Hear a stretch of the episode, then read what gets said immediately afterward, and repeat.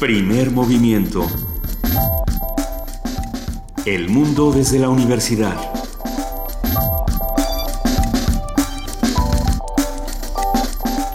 Muy buenos días, son las 7 de la mañana con 3 minutos de este martes 30 de agosto.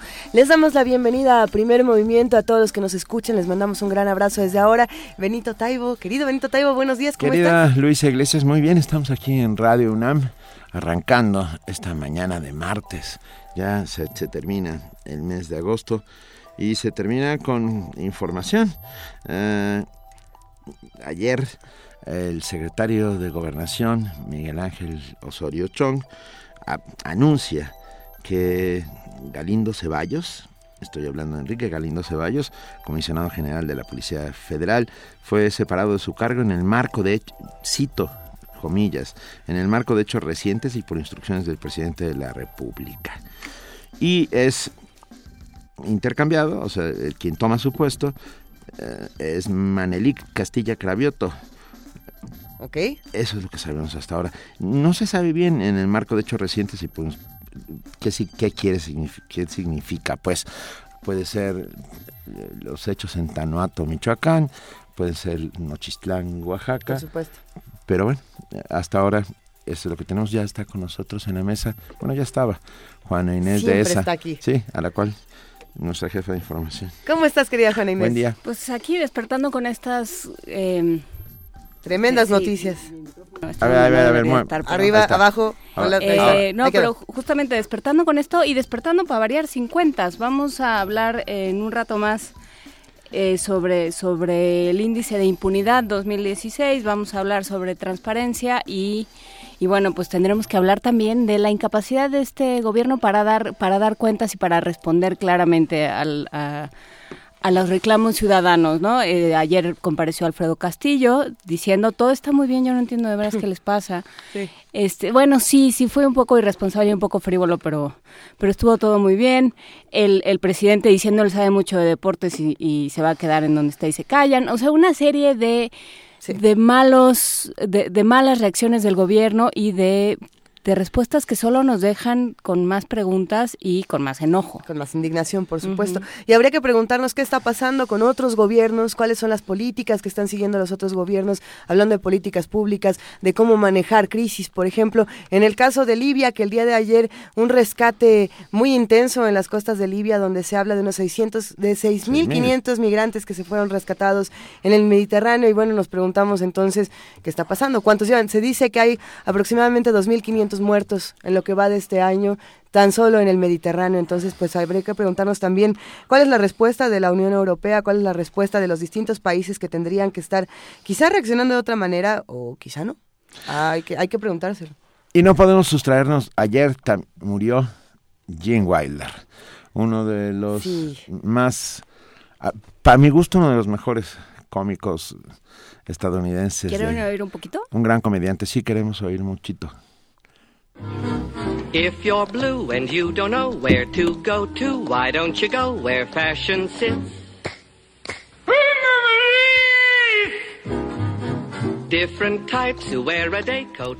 Eso es un fragmento del pequeño, el joven Frankenstein. Una gran, gran cinta, dirigida por él mismo, ¿no? Pues dirigida, por el mundo, donde sale Mel Brooks, jovencitito. Donde sale Mel Brooks, así es. Otro, larga vida Mel Brooks. Bueno, digo, no, no, es el tiempo de hablar de Mel Brooks, pero qué... Pero vean Spaceballs siempre. Y, qué maravilla aprender de los comediantes norteamericanos y de los comediantes ingleses que nos muestran otro tipo de sentido del humor que hace un excelente contraste con el humor latinoamericano. Habrá que recordar también que Jim Wilder, por supuesto, era Willy Wonka. Fue el, primer Willy Wonka, hay, para las canciones para niños. Si hoy quieren escuchar una, una, canción para niños en su casa, nosotros tenemos otras propuestas, pero también vale la pena regresar a, Charlie la fábrica de chocolates. Las estuve revisando, sobre todo las que canta Jim Wilder, y sí son de una melcocha. Digo, yo sé que nos ha dado por la melcocha en este programa, pero híjole, sí son difíciles. ¿Qué otra película tenía Jim Wilder? Por ahí estaba El Expreso de Chicago. Los productores, La Mujer de Rojo. El primero de los productores fue, el, la primera versión de los productores la hizo él, ¿verdad? Sí. Así es, sin duda. Pues bien. Tenía Wilder, hay que ver, hay que ver su cine. Sobre a mí, perdón, pero Tenía una versión del Principito, Jim Wilder, ¿se acuerdan? Ah, por supuesto. Uy, sí, sí viejísima. Permítanme insistir un segundo con el joven Frankenstein, que yo pocas veces en mi vida me he reído tanto. Tenía yo 16 años y es, es de verdad una verdadera joya. Hay toda una secuencia donde le dice, pero ¿qué cerebro le puso? ¿Pero dónde sacó el cerebro que le puso? Porque francamente es, es, muy raro. Ya y también, como siempre hay un pretexto para hablar de Mary Shelley, se los dije. Y, y, un gag maravilloso, que es cada vez que dicen el nombre del ama de llaves, los caballos relinchan afuera. Es, es, es muy divertido. Venga, tenemos, tenemos programa, tenemos un gran programa. Y hoy vamos a arrancar con mitos, hoy es martes de mitos. La angustia de separación. Nunca me dejen, por favor. Los no quiero mucho. No me Nunca nos vamos a ir. Gracias. aquí vamos a estar. ok, muchas gracias. Siempre, Incluso van a hacer un mausoleo cuando moramos todos ahí abajo. Podemos ir todos juntos. Donde estemos como las gallas, tomados unos datos a la mano. Ay. No, va. Gracias porque los quiero. La, Gracias por esa imagen. La angustia de la separación. Una conversación con la maestra Verónica Ruiz González, jefa del Centro Comunitario Doctor Julián MacGregor y Sánchez Navarro. También vamos a contar el día de hoy con la participación de la Dirección General de Música. Hablaremos, como lo hacemos cada semana, con Edith Citlali Morales, subdirectora ejecutiva de la FUNAM, que habla sobre la FUNAM fuera de temporada y la conmemoración de los 40 años del exilio argentino. En la participación del Programa Universitario de Estudios de la Diversidad Cultural y la Interculturalidad estará con nosotros Juan Mario Pérez, su secretario técnico, hablándonos sobre las actividades del PUIC en la Feria de las Culturas Indígenas de la Ciudad de México. En la nota nacional, como lo anunciábamos desde el principio, como nos decía Juana Inés de esa, hablaremos del índice de impunidad 2016. Vamos a platicar con Gerardo Rodríguez Sánchez Lara, él es profesor de la Universidad de las Américas Puebla y coautor del índice global de impunidad. En la nota internacional, el secuestro de un empresario boliviano. Eh, ¿Qué es? ¿Qué significa? ¿Qué está pasando hoy por hoy en Bolivia? Un comentario de la doctora Berenice Ortega, doctora en Sociología, profesora del Centro de Estudios Latinoamericanos de la Facultad de Filosofía de, la UNAM, especialista en procesos sociopolíticos latinoamericanos. Hablaremos de la donación del acervo documental y bibliográfico de Daniel García Blanco a la Facultad de Música de la UNAM. Esta conversación la vamos a tener con Óscar Armando García Gutiérrez. Él es coordinador del Colegio de Literatura Dramática y Teatro de la Facultad de Filosofía y Letras de la UNAM y bueno, es hijo del maestro Daniel García Blanco. Tendremos poesía necesaria y hoy le toca a Juana Inés de esa. ¿Estás lista, Juana Inés? No, pero si ustedes tienen alguna recomendación, es bienvenida. Ah, el día de ayer, Luis Flores Romero, de Resistencia Modulada, este poeta divertidísimo, subió muchos poemas de, Juan Gabriel, pero no, ¿verdad? No. Bueno, eran muy divertidos, pero estaban divertidos. Para quien los quiera consultar, él se pone en Facebook Lufloro Panadero y nos mató de risa a muchos de nosotros. Vania, a Vania le gustaron, ¿verdad que sí, Vania Noche? Pero es que, pero es que escandía muy raro. Sí. Ese muchacho acentuaba mucho, construía, construía de una manera extraña. Pero, pero perdón, aquí yo sí quiero romper una lanza por la cultura popular. Creo que es importantísimo tener claro que cultura popular también es cultura. Quienes piensen lo contrario, la verdad es que no se han enterado de nada. Por supuesto. Bueno, pues además de la poesía necesaria y de las recomendaciones que nos pueden mandar con el hashtag poesía necesaria, vamos a platicar en nuestra mesa del día de hoy sobre el ejercicio de vigilancia ciudadana y va a estar aquí en la cabina de primer movimiento Eduardo Bor, que es director de Transparencia Mexicana. Va a ser un placer charlar con él. Rápidamente nuestros amigos de, que están con nosotros haciendo comunidad, Héctor Atarrabia dijo, dirigió Mel Brooks. Ah. Gracias. Pues Gracias. Pues pero también, sí, pero también dirigía. Eh, Jim Wilder era famoso también como director. Pero ya, muchas gracias, Héctor. Gracias por la corrección. Eh, sí, sigamos hablando de Mel Brooks siempre. Vamos a terminar el programa hablando con Mireya Imas, eh, directora del Programa Universitario de Estrategias para la Sustentabilidad, que se pregunta a quién le importa el cambio climático. Mireya siempre está ahí al pie del cañón, lista para clavar su pequeño aguijón en, estas preguntas que nos conciernen a todos. ¿Sabes a quién no le interesan los cambios climáticos? A los que no firmaron el protocolo de Tokio durante 30 años, de Kioto. y también a los que a los que defendían el uso de los ensayos nucleares. Sí, bueno. por eso tenemos una nota el día de hoy, así que los invitamos a que se queden con nosotros y a que escuchen lo siguiente. Este 29 de agosto se conmemoró el Día Internacional contra los Ensayos Nucleares, esto fue el día de ayer, y es indispensable buscar el cumplimiento de un acuerdo total que frene esas peligrosas actividades. Por eso, Dulce García preparó la siguiente información.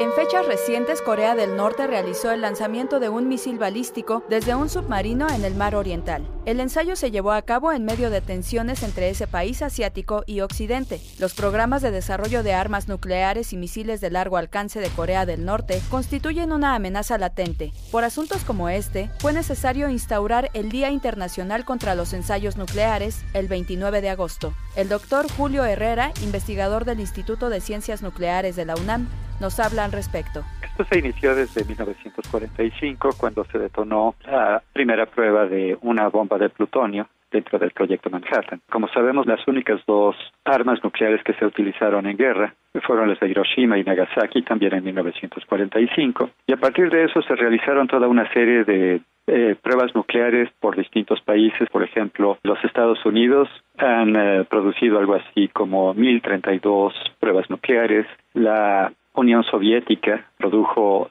715 pruebas nucleares, pero no solo es importante el número de pruebas nucleares, sino también la magnitud de cada una de ellas. Aunque sean ensayos, los daños al planeta pueden resultar catastróficos. Por ejemplo, en 1954, Estados Unidos realizó la prueba Castle Bravo.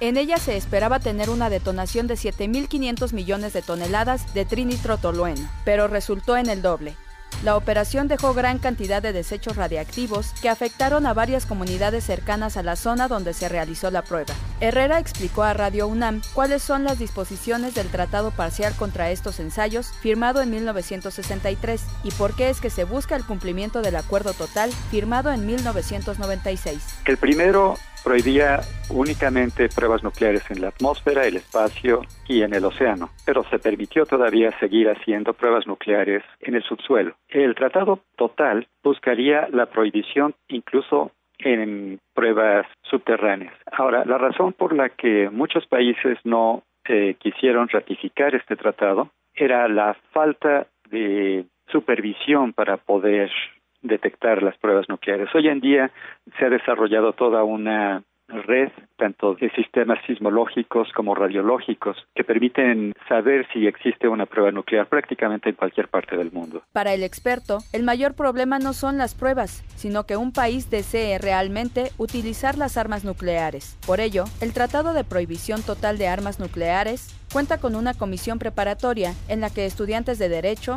Relaciones Internacionales y Ciencias de la Tierra pueden participar a través de Internet. Para Radio UNAM, Dulce García. Primer movimiento. Clásicamente... Diverso. Son las 7 de la mañana con 16 minutos. Estamos aquí en primer movimiento y tenemos, por supuesto, los niños ya están por irse a la escuela. Ya ves cómo son. Estos niños que quieren todos ir corriendo a la escuela. Que me da mucho gusto. Perdón, ayer vi una foto de mi sobrina, Loren, que tiene dos años, vestida con actitud ataviada. con, sí, con actitud G.I. Joe para, para empezar su primer día de clases de G.I. Jane. G.I. Jane. ¿Eh? Ya habíamos tenido esta discusión de G.I. Jane con los pantalones militares. Tienes razón. No tenían pantalones militares, pero creo fue muy divertido. Pues bueno, para todos nuestros amigos pequeños que están por irse a la escuela, ¿Qué tenemos hoy? Tenemos a Jaramar, que, que canta, recoge una serie de, de canciones tradicionales sefaradís. Entonces, entre ellas está esta, hija mía. Vamos a escucharla.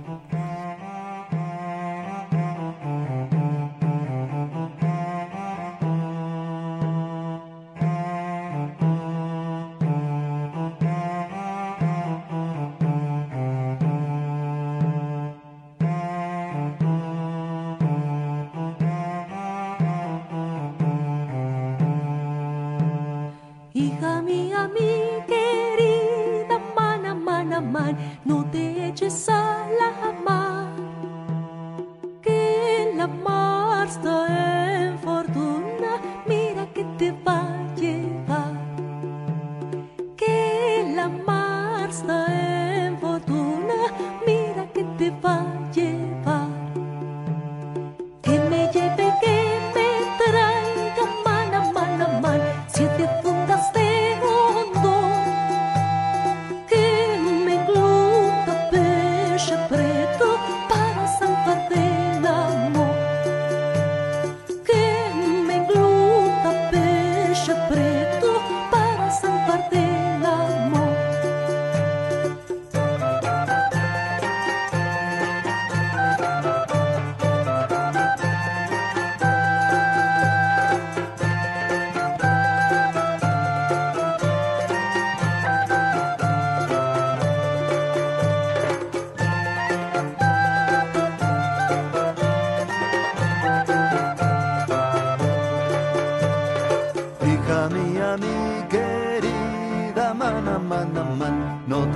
a la mar, que la mar está en fortuna, mira que te va a llevar, que la mar está en fortuna, mira que te va a llevar.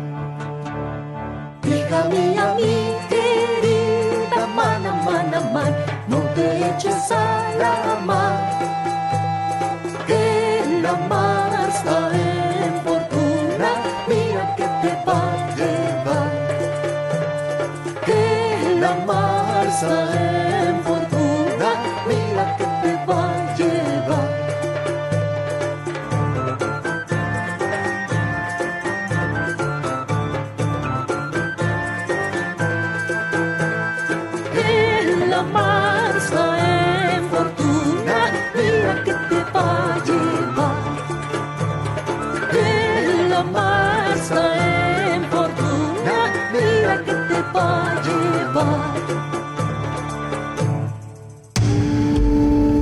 Primer movimiento.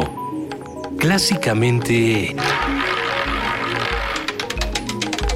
Incluyente. Martes de mitos. La angustia de separación es un proceso psicológico que experimentan la mayoría de los bebés entre los 8 meses y los 3 años de edad.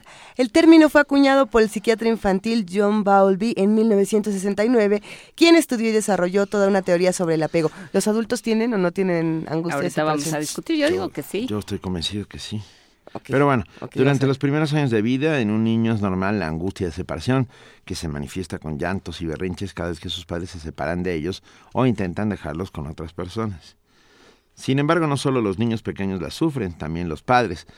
Los padres también pueden sentir ansiedad por esa separación, algunas veces incluso más intensa que la de los hijos. Hoy hablaremos sobre la angustia de separación, sus manifestaciones, mitos y realidades con la maestra Verónica Ruiz González. Ella es jefa del Centro Comunitario Dr. Julián MacGregor y Sánchez Navarro. Muy buenos días, Verónica, ¿cómo estás? Hola, buenos días. Muy bien, gracias por la invitación. Un, un tema de lo más interesante, esto de la angustia de separación.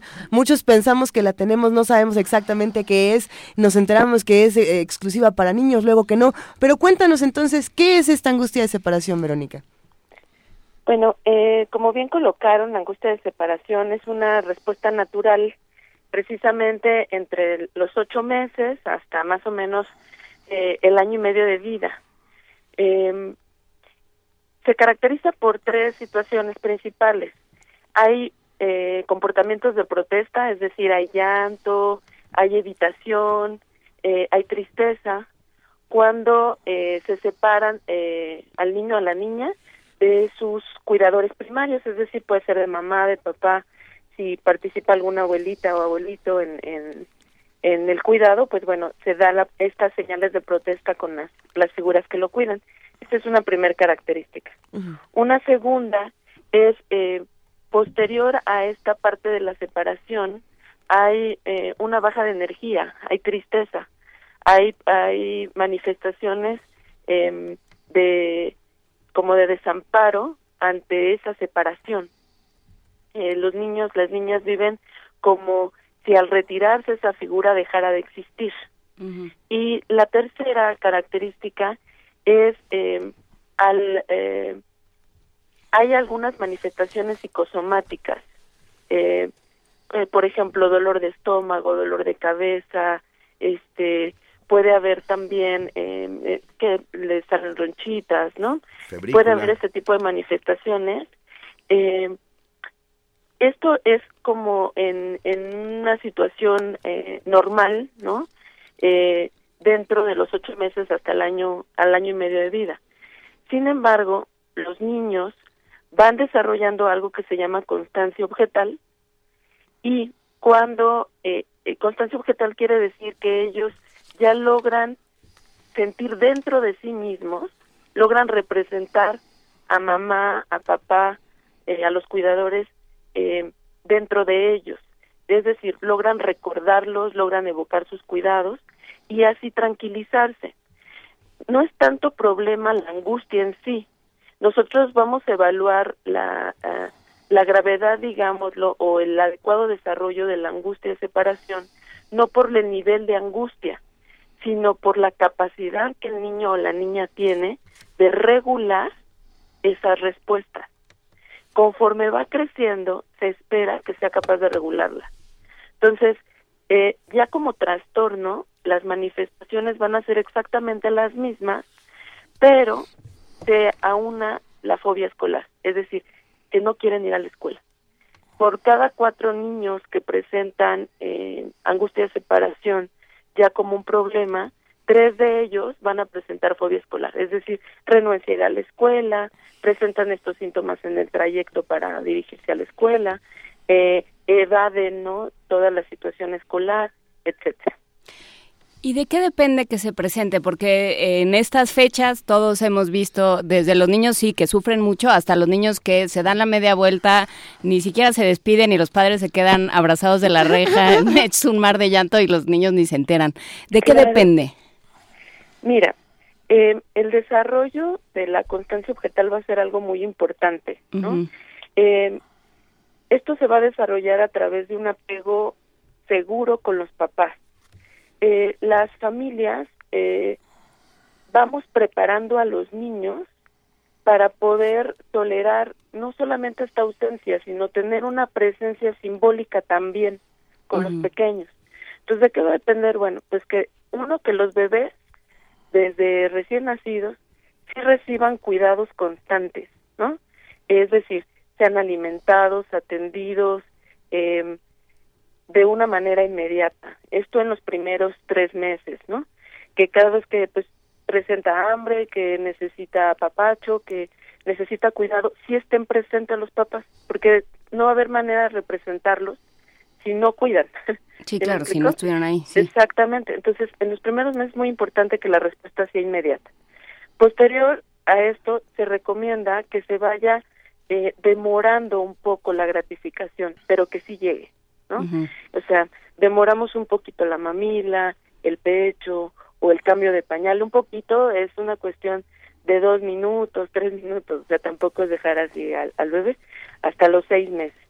De tal manera que cuando lleguen los ocho meses, eh, vayamos preparando al bebé para irse separando de poco a poco este y estén gratificadas sus necesidades. A los ocho meses, cuando se da esta angustia natural, se recomienda que se vaya enseñando a los niños y a las niñas, ellos ya identifican quiénes son su mamá y su papá, este, quiénes son sus cuidadores primarios. Entonces se recomienda que se saluden, se despidan en encuentros eh, y cuando haya separaciones.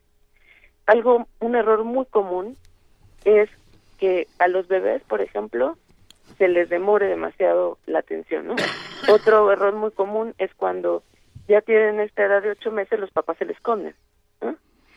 Entonces no desarrollan eh, apego seguro, porque no representan como una gratificación constante y al momento de la separación de los niños eh, se cumple su fantasía que los papás desaparecen, que dejan de existir.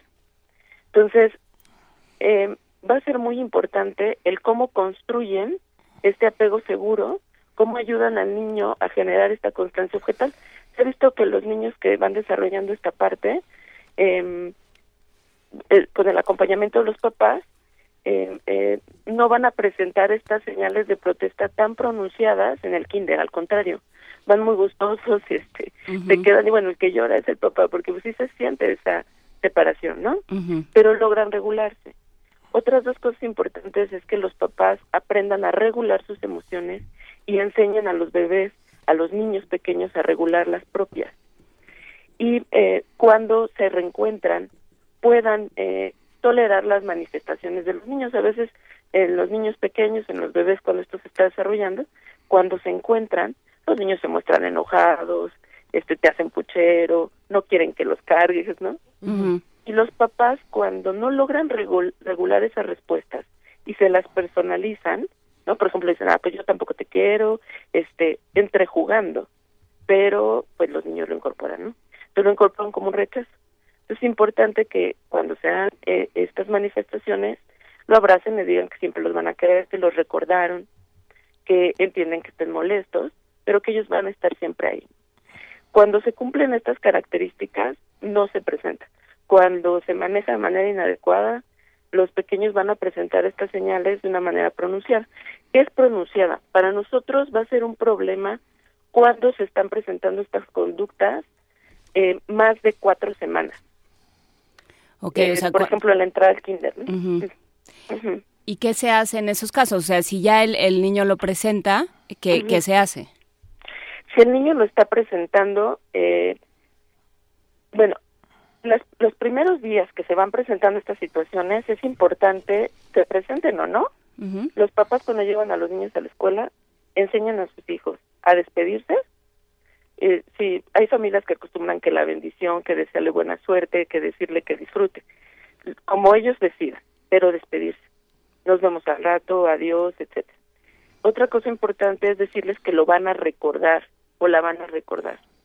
No decirles, ay, te voy a extrañar y, y aferrarme al niño o a la niña. No, eso sí, no vete y lo abrazo y le transmito toda mi angustia. Gran parte de la angustia, como bien dijeron ustedes hace un momento, los padres la transmiten. Claro. Entonces, como papá o como mamá, es importante que visualices que llevar a tu hijo a la escuela o llevar a tu bebé a la guardería es parte del cuidado que realizas con ellos. No lo estás abandonando, porque cuando se colocan desde esa posición, se aferran a los bebés, miran a las maestras con un espanto tremendo, así como de todo eso los niños los, lo- son sensibles y lo, lo captan y reaccionan. Entonces es muy importante. Tú elegiste una escuela por algo. Este, una guardería también. Es parte de tu cuidado. No lo estás abandonando. Entonces, cuando se trabaja esa parte, se disminuye mucho la sintomatología. Ahora, se sigue presentando, están realizando esta parte, sí es importante que acudan a un especialista en psicoterapia infantil, porque puede estar habiendo algunas otras cosas que se están sumando a esta angustia de, separación, que cuando se ingresa al kinder es más o menos natural, pero te digo, no debe de superar las cuatro semanas. Si supera las cuatro semanas, ya está eh, siendo un indicador de trastorno y requiere eh, atención especializada. ¿Y qué ocurre en el caso de los papás que no viven juntos? Es decir, de, los padres que por las razones que hayan decidido eh, están separados y entonces comparten la, crianza de, un pequeño, de una pequeña, que está entre, como bien mencionas, los ocho meses y el año y medio de edad. ¿Qué, ¿Cómo se maneja en ese caso la angustia de separación? Miren, algo muy importante, hay edades sensibles ante el duelo de separación. Eh, sensibles quiere decir que puede ser eh, un factor de riesgo. Eh, cuando los padres se separan justo en esa edad o se separan, por ejemplo, alrededor de los 5 o 6 años, con la edad adolescente, eh, son edades como poco recomendables. O sea, si se puede decidir que en esa temporada no, eh, es lo ideal, ¿no? ¿Por qué? Porque están presentando, por ejemplo, en los bebés, a esta edad están presentando la fantasía que si no ven a los papás, estos dejaron de, de existir. Entre los seis años, más o menos, están conceptualizando la muerte de los papás, entonces si no los ven, eh, imaginan que algo terrible le sucedió a papá o a mamá, ¿no? Y se exacerban esas fantasías. Y en la adolescencia, pues bueno, como está muy fuerte esta confrontación ante su identidad, etcétera, eh, hay una muerte simbólica de los padres y entonces cuando se separan, hay, los sentimientos de culpa respecto a la separación se exacerban. Entonces, en términos ideales, bueno, estas sí conocer pues que estas edades son de riesgo. Ahora, pues estas decisiones trascienden estas circunstancias. Eh, se recomienda que eh, en el caso de los bebés, por ejemplo, pues sí vea a los papás todos los días. en este compromiso tanto de parentalidad como de maternidad, es importante considerar que los bebés de ocho meses hasta año y medio requieren una constancia diaria para poder superar esta edad. Entonces, dentro de los acuerdos, en este en esta edad de bebés no se sugiere que sea un día y un día o fin de semana. Podrían eh, eh, considerar durante esta época de vida de su hijo o de su hija estar de forma diaria, aunque sea un ratito. Sí.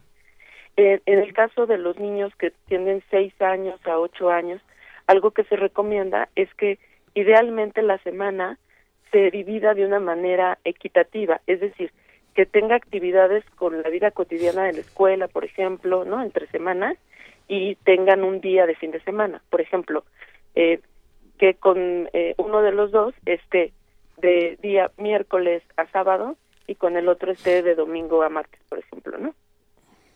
Eh, ¿Por qué? Porque es importante que compartan la estructura de las tareas, de llevarlos a las escuelas, de traerlos, ¿no? Y tengan la posibilidad de descanso el fin de semana.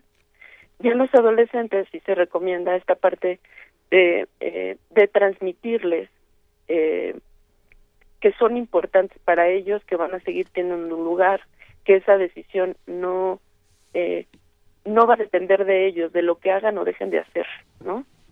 Este y eh, que los días están en función de las posibilidades de cuidado que tienen con ellos y sí supervisarles y sí cuidarles y sí atenderles, ¿no? Entonces no depende tanto del proceso de separación, ese es un mito. Hay papás que están unidos y no tienen esta presencia. Que por ejemplo son bebés y al papá no lo ve más que el fin de semana y se le desaparece el resto de la semana al bebé, ¿no? Entonces no están separados y pues tienen una vida de pareja más o menos funcional, pero no hacen presencia en la vida de, los hijos. Eh, en el caso eh, de, los niños de 6 a 8 años, pues igual, o sea, eh, no se involucran al momento de los cuidados, de la estructura, etcétera. Son factores que colocan en riesgo a los hijos y se ha visto, se han comparado familias divorciadas, separadas, con familias unidas, y no hay diferencias significativas, ¿eh? No hay diferencias significativas en la angustia de separación. Lo que hace la diferencia es el tipo de, eh, de calidad del apego que tienen y cómo manejan las separaciones y los encuentros en las familias, las separaciones este, cotidianas. También los niveles de ansiedad de los padres es un predictor mayor. Entonces es un mito eh, ahí esto que el, divorcio va a generar necesariamente este daño, etcétera. Eh, no, es la presencia.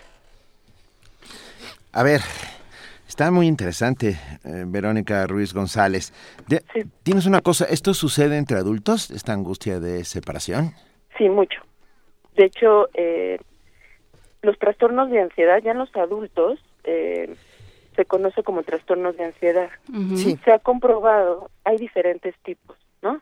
Los trastornos de ansiedad en los adultos se contagian, así entre comillas, pero, sí, a los niños, es decir, sirven como modelos y los niños aprenden a reaccionar de una manera eh, eh sobre, eh, presentar sobre respuestas, digámoslo, ante situaciones que no necesariamente son amenazas. Hay personas muy ansiosas, adultos muy ansiosos, ¿no? Y eh, que los adultos no solamente se van a poner ansiosos con las separaciones, son personalidades que tienden a ponerse ansiosos con muchas situaciones. Este, el estrés es una respuesta natural, pero las personas con trastorno de ansiedad lo presentan con o sin estímulos este, estresores, lo llegan a presentar ante situaciones que no son una amenaza real, eh, presentan este, pues, crisis de angustia, etcétera. Eh, ante estas situaciones los niños pues se contagian de esa ansiedad. Ahora nos estamos angustiando de saber que podemos angustiar a los otros. No, a ver, eh, hay otra pregunta por ahí interesante. No nos estamos angustiando, al contrario, vamos a hacer un ejercicio para cambiar este tipo de prácticas porque es fundamental, como bien lo dices, Verónica. Pero por ahí entonces, ¿qué pasa, por ejemplo, a la hora de dormir de los niños cuando muchas veces los padres y, las madres se angustian eh, al tener que separar a los pequeños de, la misma habitación o en algunos casos de la misma cama o, cuando empieza esta independencia? Dependencia de, los pequeños a dormir en, un cuarto solos? ¿Cómo, cómo se maneja ahí? Mira, eh, esa es otra de las separaciones como naturales para descansar, ¿no? Si lo vemos así como muy simplificado, es, eso sería, ¿no? O sea, las, las familias tendrían que separarse para, para descansar y para tener un espacio propio de privacidad, ¿no? Eh, este, el irse a dormir tiene como muchas funciones, no solamente la parte del sueño, sino también generar espacios de privacidad e intimidad. ¿Qué sucede? Bueno, hay familias que no logran dormir a los niños de manera separada, este, porque, pues bueno, están implicadas eh, dificultades de pareja, eh, a veces por cuestiones culturales, etcétera.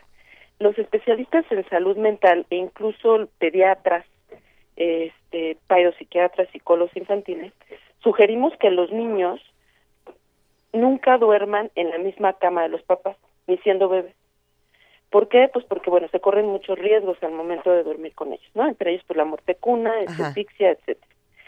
Se recomienda que entre los tres y los seis meses de, de edad se les duerma en su propia habitación.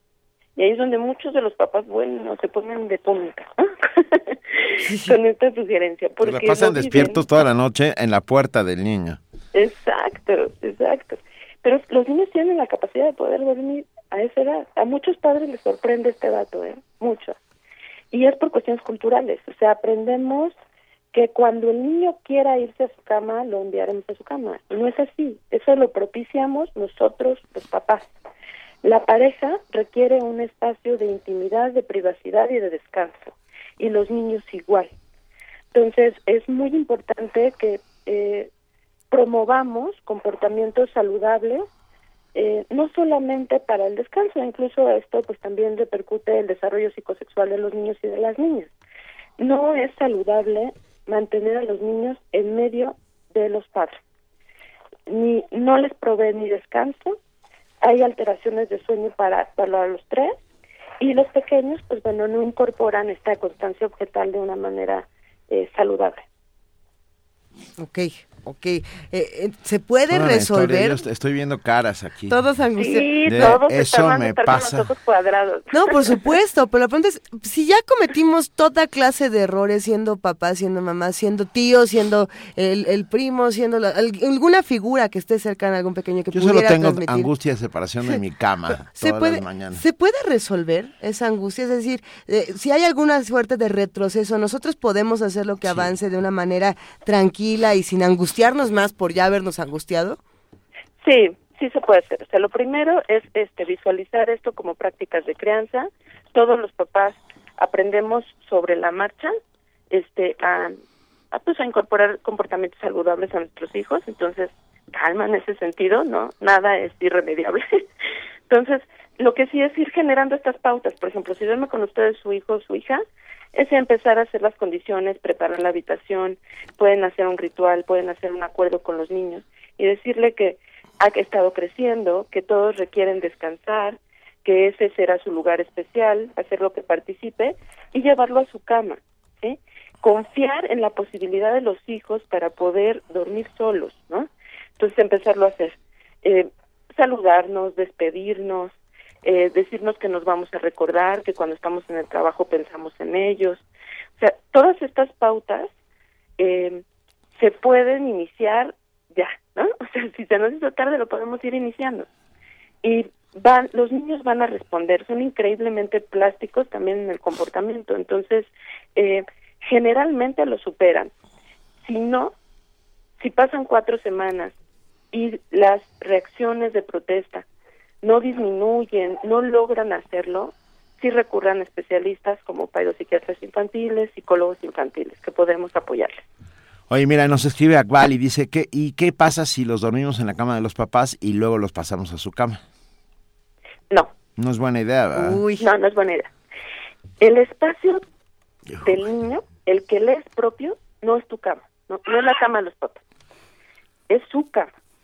Y ahí eh, llevarse a cabo todos los rituales de sueño es muy importante para la higiene mental. O sea, por ejemplo, desde que se acomodan, se ponen su pijama, se lavan los dientes, este, eh, y eh, asumen como propia su cama, su propia cama, no la cama de los papás. Estos niños generalmente cuando los duermen así con los papás, asumen que la cama de los papás es de ellos. Claro. Y esa parte es importante que no la asuman así. Y peor, porque luego como por magia acaban en la propia. ¿No?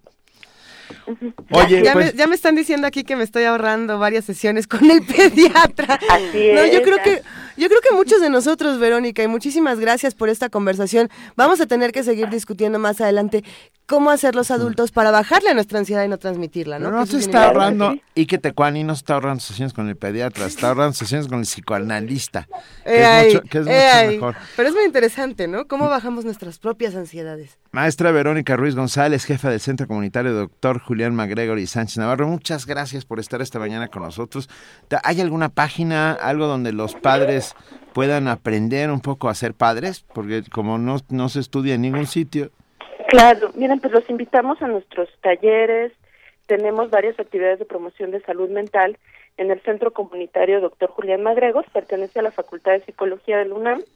Este, eh, el número telefónico es 5618-3861. Se encuentra ubicada en la, en la calle Tecacalo, de la colonia Ruiz Cortines. Ahí con todo gusto los podemos este, asistir. Ok.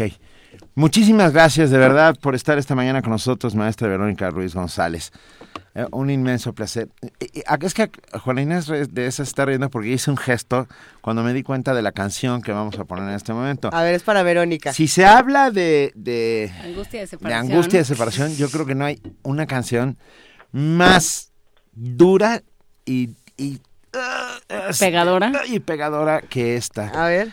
No, me, me quite pa de Jacques Brel. No me dejes. No me dejes, porque dice, no me dejes porque yo puedo ser... nunca, nunca. No, bueno, puedo ser la sombra de tu sombra, la, sombra, de, tu, perro. Es una barbaridad. Pero Jacques Brel es. un genio. Muchas gracias, Verónica. Va para ti y a los que tenemos angustia de separación de la cama todas las mañanas, eh, no pasa nada. Volverás a encontrarla por la noche. Dime quite pa con Jacques Brel.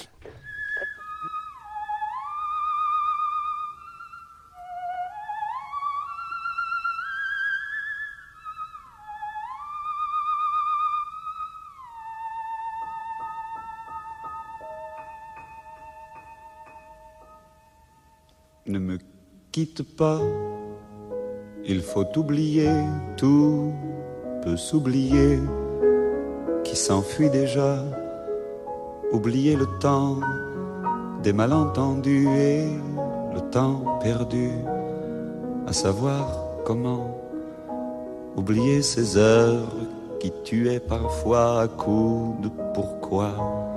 Le cœur du bonheur ne me quitte pas ne me quitte pas, ne me quitte pas, ne me quitte pas.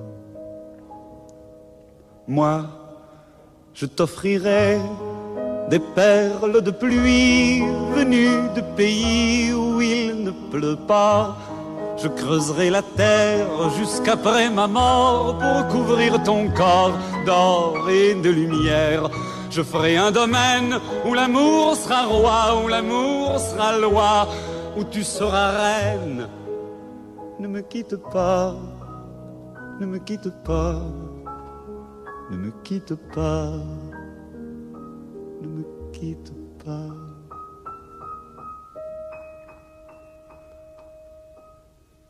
Ne me quitte pas, je t'inventerai des mots insensés que tu comprendras. Je te parlerai de ces amants-là qui ont vu deux fois leur cœur s'embraser. Je te raconterai l'histoire de ce roi mort de n'avoir pas pu te rencontrer. Ne me quitte pas, ne me quitte pas, ne me quitte pas ne me quitte pas. On a vu souvent rejaillir le feu de l'ancien volcan qu'on croyait trop vieux. Il est, paraît-il, des terres brûlées, donnant plus de blé qu'un meilleur avril. Et quand vient le soir, pour qu'un ciel flamboie, le rouge et le noir ne s'épousent-ils pas? Ne me quitte pas, ne me quitte pas, ne me quitte pas, ne me quitte pas.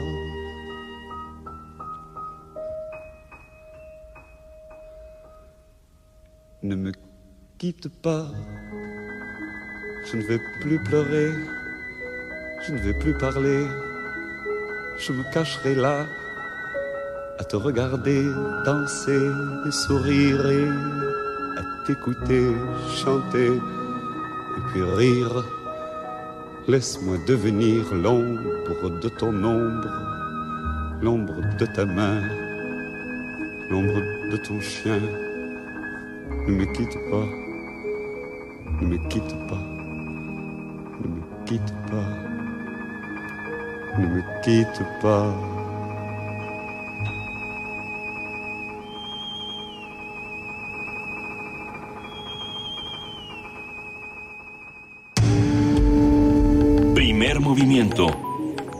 Clásicamente...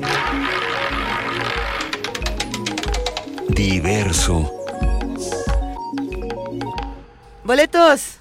Ah, que con- lo dije con mucha emoción y no, no. Sí. Boletos que vamos a regalar por Facebook. Tenemos pases para el Autocinema Coyote Insurgentes, Avenida de los Insurgentes Sur 1729 en Álvaro Obregón, en la colonia Guadalupeín. Para las funciones de Eternal Sunshine of the Spotless Mind, Eterno Resplandor de una mente sin recuerdos, Una se llamó en español. Natural Bone Killers, ¿cómo se llama?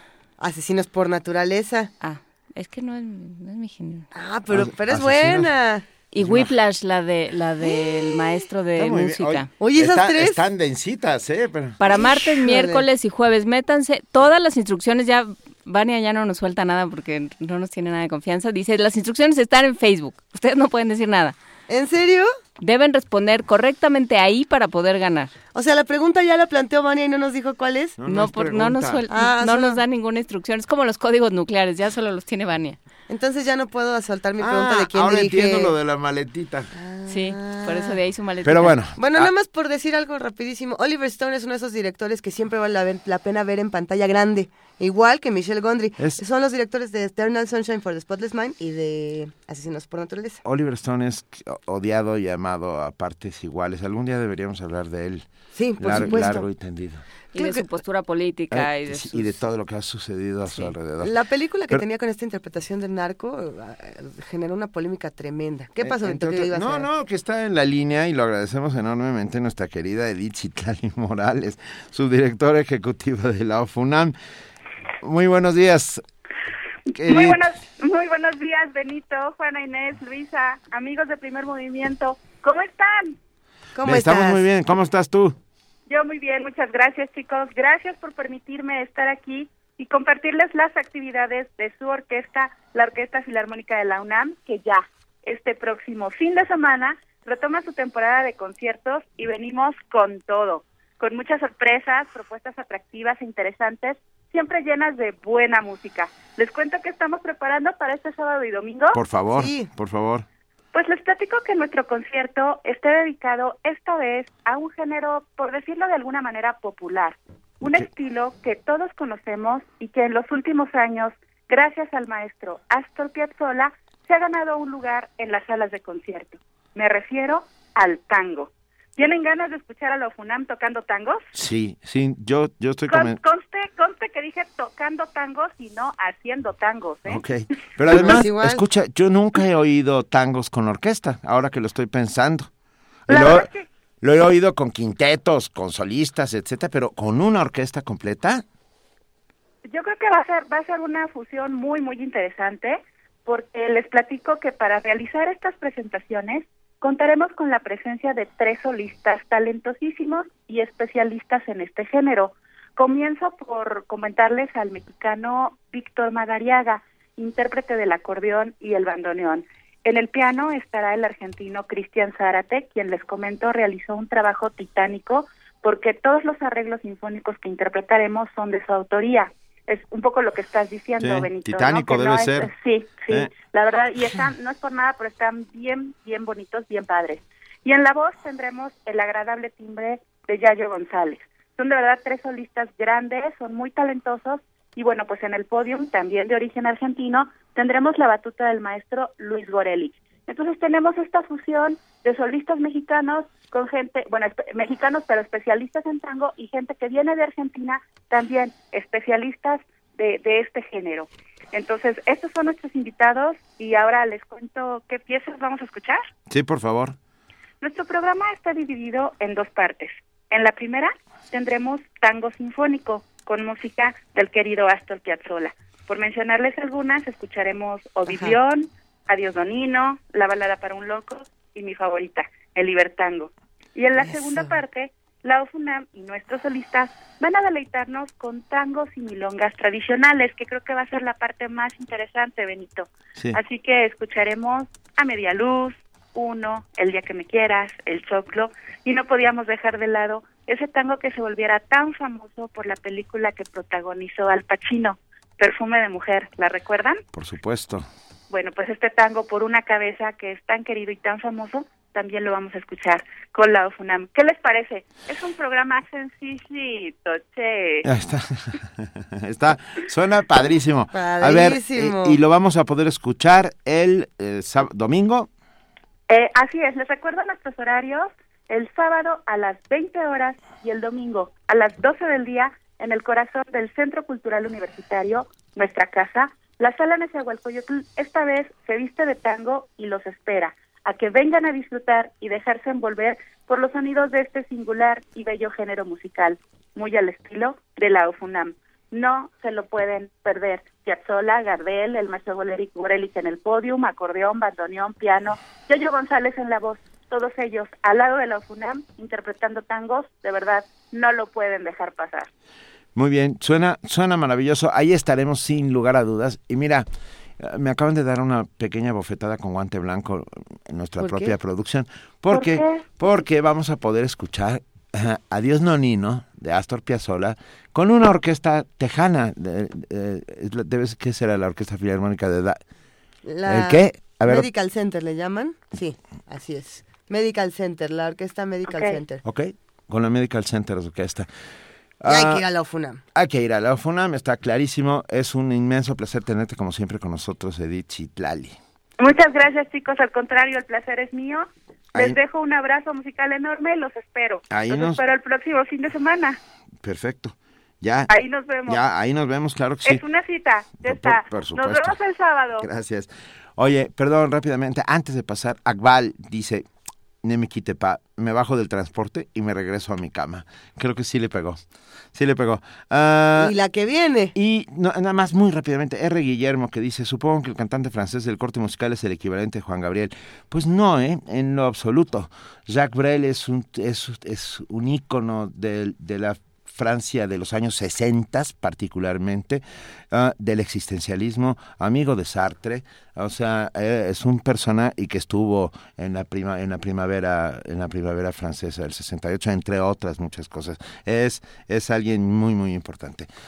Y vámonos con Adiós Nonino, Piazzola con orquesta. Medical Center. Venga.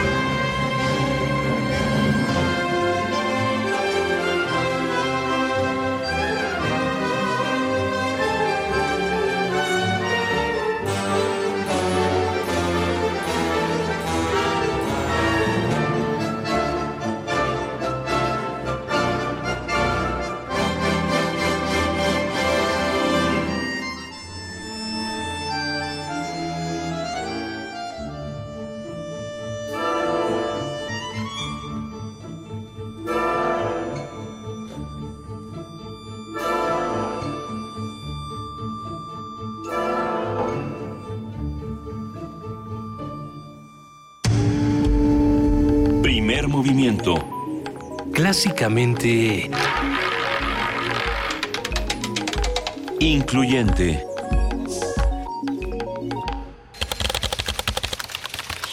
informativo. La UNAM. La Facultad de Contaduría y Administración de la UNAM signó un convenio de colaboración multilateral con la Asociación Latinoamericana de Facultades y Escuelas de Contaduría y Administración. El acuerdo busca promover la colaboración entre las instituciones para fomentar la investigación y el intercambio docente y de alumnos. Joan Albert Sánchez, académico del Instituto de Ciencias del Mar y Limnología de la UNAM, desarrolla junto con un equipo de colaboradores el proyecto de observatorios costeros del cambio global y climático para detectar variaciones en los ecosistemas. Nacional. La Oficina en México del Alto Comisionado de la ONU para los Derechos Humanos sugirió al Congreso de la Unión la creación de una estructura institucional dedicada a la búsqueda de personas desaparecidas, dotada de recursos técnicos y económicos para cumplir su tarea. Arely Gómez, Procuradora General de la República, sostuvo que el caso Iguala no está cerrado y la investigación continúa a fin de esclarecer la desaparición de los 43 estudiantes de Yotzinapa. México está pendiente de los resultados tiene el derecho de conocer los avances en la investigación siempre que la ley lo permita. Hemos atendido con mucha pulcritud las observaciones de la Comisión Nacional de los Derechos Humanos. Asimismo, reconocemos los esfuerzos internacionales que se sumaron para esclarecer este hecho tan lamentable.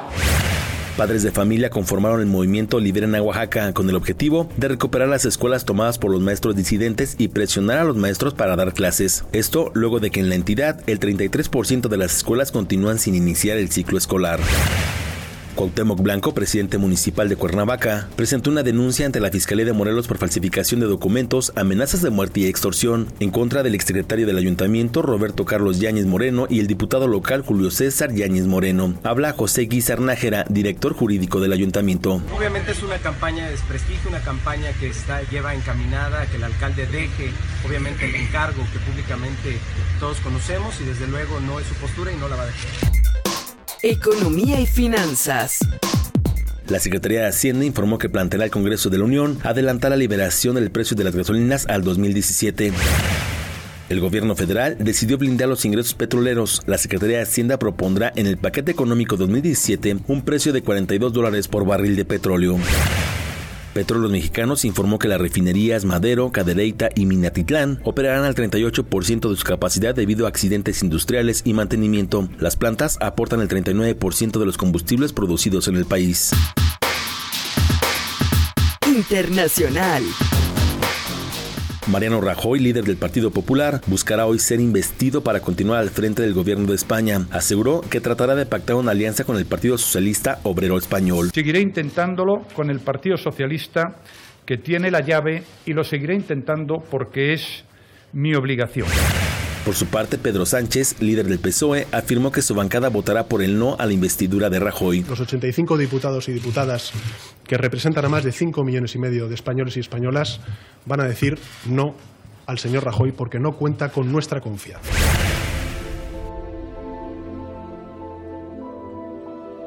Un día como hoy.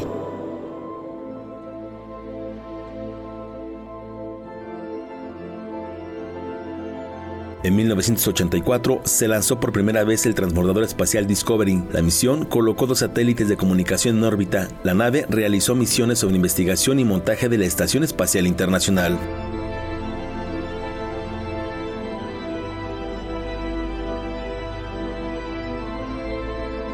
Hasta aquí el reporte, en una hora más información.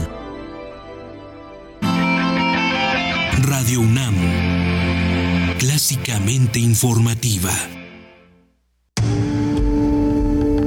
Primer movimiento. Clásicamente... Universitario. Ellos respaldan. Ellas respaldan. Ustedes, respaldan. respaldan. Nosotros respaldamos. respaldamos. Él respalda. Tú respaldas. Yo respaldo la igualdad de género. ¿Y yo? Yo también. Yo también respaldo. ¿Y yo? Universidad Nacional Autónoma de México. He for She. ONU Mujeres. Respaldamos la igualdad de género. Igualdaddegénero.unam.mx.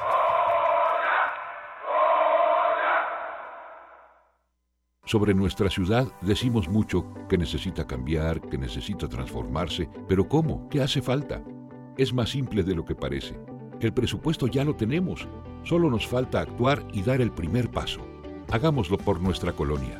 Tenemos más de 800 millones de pesos para mejorar nuestra ciudad. Este 4 de septiembre, elige el proyecto que más beneficie a tu comunidad. Es tu presupuesto. Habla por tu colonia. Instituto Electoral del Distrito Federal. Festival Internacional de Piano en Blanco y Negro celebra 20 años de realizarse en México y ha preparado una serie de conciertos que incluye a los máximos exponentes en el mundo en la ejecución del piano. Del 1 de septiembre al 16 de octubre se darán cita 21 pianistas de 12 países en el Auditorio Blas Galindo del Centro Nacional de las Artes, CENAR, donde ofrecerán 20 recitales. Puede consultar la programación completa en www.cenar.gov.mx. ¿Te gustaría proponer alternativas de desarrollo para tu región? ¿Tienes alguna investigación sobre finanzas estatales que presente soluciones para los problemas de tu estado? Si eres estudiante de licenciatura o posgrado o realizas investigación académica, participa en el tercer Premio Nacional de Investigación Impulso al Desarrollo de las Finanzas Estatales. Consulta las bases en Premio UNAM Interacciones pwc.unam.mx. Con tus ideas trazamos el camino al desarrollo. Primer movimiento. Clásicamente... Reflexivo. Son las 8 de la mañana con 7 minutos. Estamos aquí en la segunda hora de primer movimiento. Discutiendo el término mesmerizar. Mesmerizar. Y gracias a todos los que nos han escrito. Es importante para nosotros Estamos tener... mesmerizados frente al Twitter.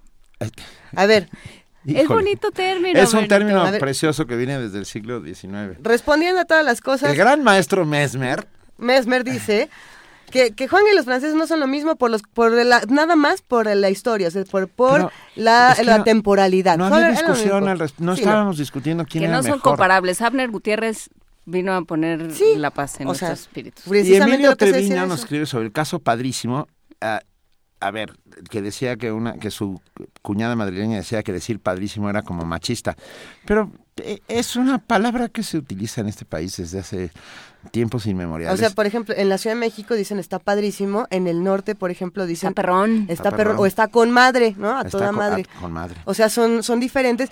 Pero, y sin embargo, no se, no creo que se use de, un- de manera ni machista ni Venga, feminista. son- este, qué bueno que están ahí, qué bueno que están escuchándonos y qué bueno que estamos eh, compartiendo. Tenemos una Sí. nota. A ver, Ay, cada año nacen en México más de 10.000 niños de madres menores de 14 años. Este es todo un tema. La cifra se incrementa de forma alarmante si se incluyen los alumbramientos de mujeres entre 15 y 19 años de edad. Nuestro compañero Antonio Quijano tiene la información.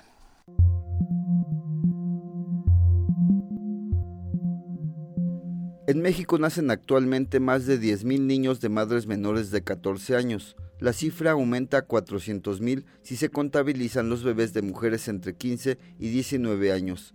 Este problema de salud genera deserción escolar y bajo rendimiento en el trabajo. De acuerdo con datos de la Escuela Nacional de Enfermería y Obstetricia, quienes se embarazan antes de los 16 años de edad tienen una probabilidad de morir cuatro veces mayor que quienes lo hacen después de los 20.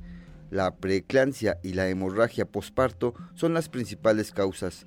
Habla el doctor Jesús Jorge Beltrán Montoya, profesor de la Facultad de Medicina y especialista en ginecología y obstetricia y en embarazo de alto riesgo. Una niña, pues obviamente todavía su cuerpo no lo tiene completamente desarrollado a ser una señorita y todos los cambios fisiológicos o todo lo que se llama adaptación materna o cambios fisiológicos al embarazo se van a presentar en una niña, más no en una mujer adolescente o en una mujer que esté físicamente preparada para tener todos los cambios que se van a efectuar en el organismo para que el embarazo se pueda desarrollar ahí durante los próximos nueve meses.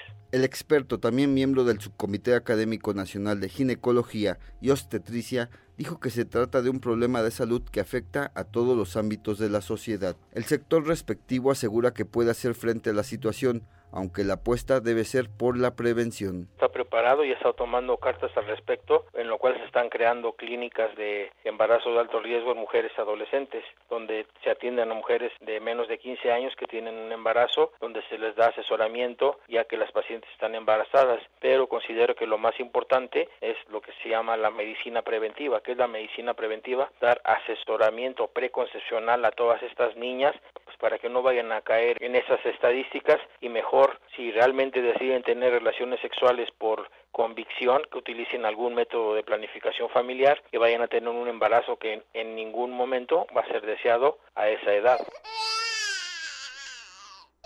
Además, en la etapa gestacional, los recién nacidos presentan restricción en el crecimiento intrauterino, son propensos a ser prematuros y de bajo peso, con alta probabilidad de morir. Los que sobreviven se ven afectados en su desarrollo en los primeros años de vida. Para Radio UNAM, Antonio Quijano. Primer movimiento. Clásicamente... Reflexivo.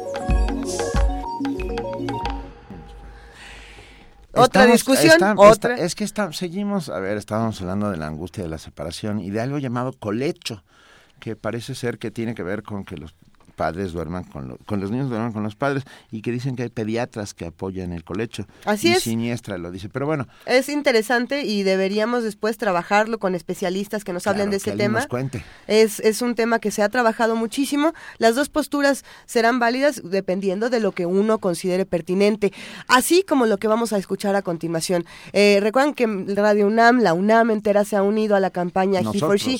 El día de ayer, por ejemplo, se realizó una caminata alrededor de Radio UNAM con todos los integrantes de esta estación, que fue una, una caminata encomiable para, para todos los que estuvieron por allá. Mucha gente en la calle se, se acercó a ver de qué se trataba. Y bueno, hay muchos trabajos que se han hecho ya desde distintas facultades, desde distintos espacios de la UNAM para apoyar He for She. Así que vamos a escuchar una cápsula de Miguel Noguel.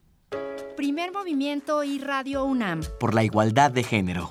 Maestro Miguel Moguel, adscrito como investigador del proyecto de acceso a la justicia.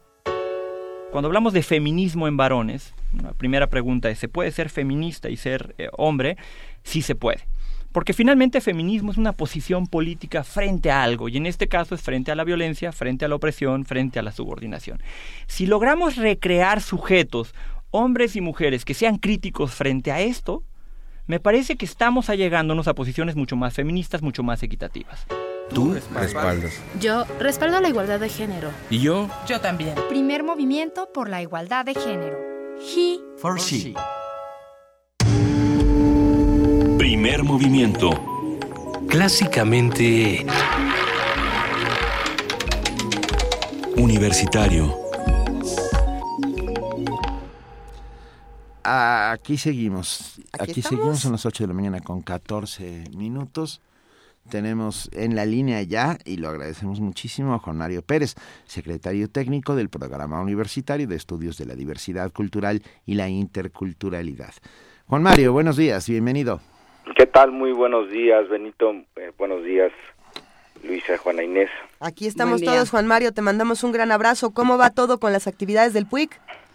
Pues bien, miren, en esta ocasión, eh, como parte de una estrategia que realiza la Secretaría de Cultura de la Ciudad de México para, eh, según sus propias palabras, visibilizar las culturas eh, indígenas de esta ciudad, tanto las originarias como las que han llegado producto de la migración, han im- impulsan desde hace ya tres años la feria de las culturas indígenas, la perdón, la fiesta de las culturas indígenas, pueblos y barrios originarios de la Ciudad de México. Y desde hace tres años eh, invitan a la universidad y en bueno en concreto a nosotros al programa de estudios de la diversidad cultural a participar de aproximadamente son ocho nueve días de actividades eh, de, las más diversas índoles, ¿no?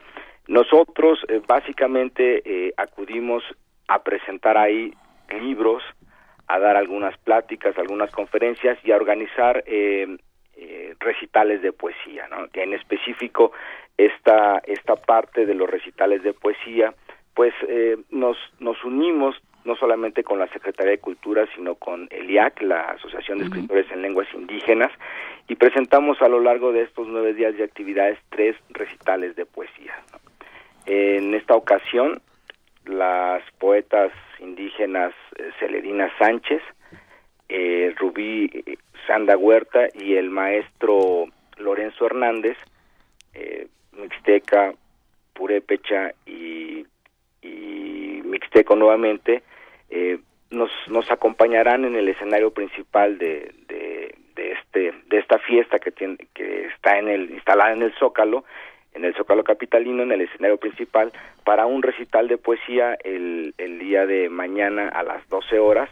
Y en este recital de poesía, eh, lo, lo que a nosotros nos interesa impulsar, pues es eh, generar un foro, ante todo un foro para los escritores, eh, para los poetas indígenas, un foro eh, en una plaza pública como lo es el Zócalo, para aproximadamente en una hora de duración, pues pueda haber esta, eh, no solamente un recital poético de magnífica poesía de, estos autores, sino también eh, generamos ahí una presentación de cada uno de ellos en el sentido de eh, por qué la poesía, cómo ha sido su transcurrir en, en, el, en el quehacer eh, poético. Eh, también eh, no son entrevistados, pero les pedimos que nos platiquen un poco cómo es, eh, cómo enfrentan ellos eh, este, esta cuestión de tratar de editar, de tratar de publicar sus, sus trabajos poéticos, ¿no? Entonces se vuelve una eh, una presentación muy interesante y una presentación que eh, es eh, va a ser cubierta, tengo entendido, por eh, la estación de radio de la Secretaría de, de Cultura del Distrito Federal. Suena, suena francamente bien, franca, francamente bien. Uh, el, el PUIC está editando parte de este de estos eventos, parte de lo que sucederá, o se editará, o, o estará en algún sitio donde lo podamos consultar. Bueno, todo está en el sitio de la Secretaría de Cultura y nosotros mismos también subimos las actividades específicas del PUIC. Uh -huh. eh, ahorita que mencionas lo de editar, Benito, sí. es interesante porque una de las cuestiones que a nosotros nos nos hemos encontrado a lo largo ya de estas tres ferias es que la oferta de libros eh, bilingües o multilingües, es decir, de libros escritos en lenguas indígenas con su traducción al español, pues ha ido creciendo. Nosotros tenemos un stand de ventas eh, con maravillosos descuentos eh, con motivo de la feria. Todas nuestras publicaciones van con un con al menos el 35% de descuento, cuando no con el 50%. Eh, pero en esta ocasión nos atrevimos a plantearles un encuentro de editores en lenguas indígenas. ¿Qué quiere decir esto? Bueno, eh, con antelación, en la primera feria se dieron cita aproximadamente cinco eh, editoriales más allá de, de, las instituciones públicas uh -huh. que editan en lenguas indígenas, ¿no? Y editan literatura, editan eh, diversos géneros literarios, poesía en el caso de nosotros, pero también narrativa, cuento, novela, etcétera, etcétera, ¿no?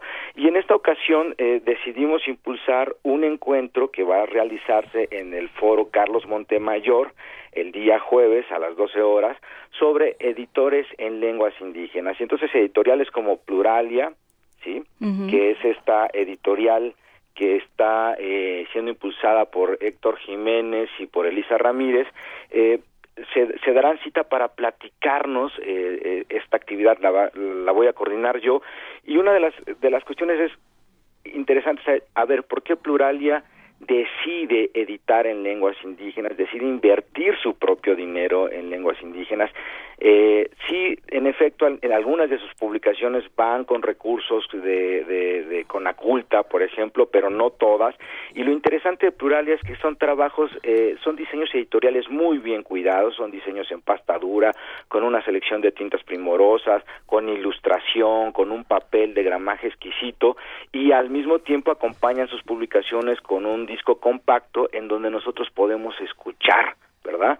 Eh, a, a, los poetas en este caso porque Pluralia básicamente edita poesía, ¿no? Eh, pero también y también tenemos otras otras editoriales que por ejemplo este editan los eh, narrativa indígena muy bien ilustrada, eh, también con un diseño editorial muy padre y no solamente en la lengua originaria, sino que también con traducción al español y traducción al inglés.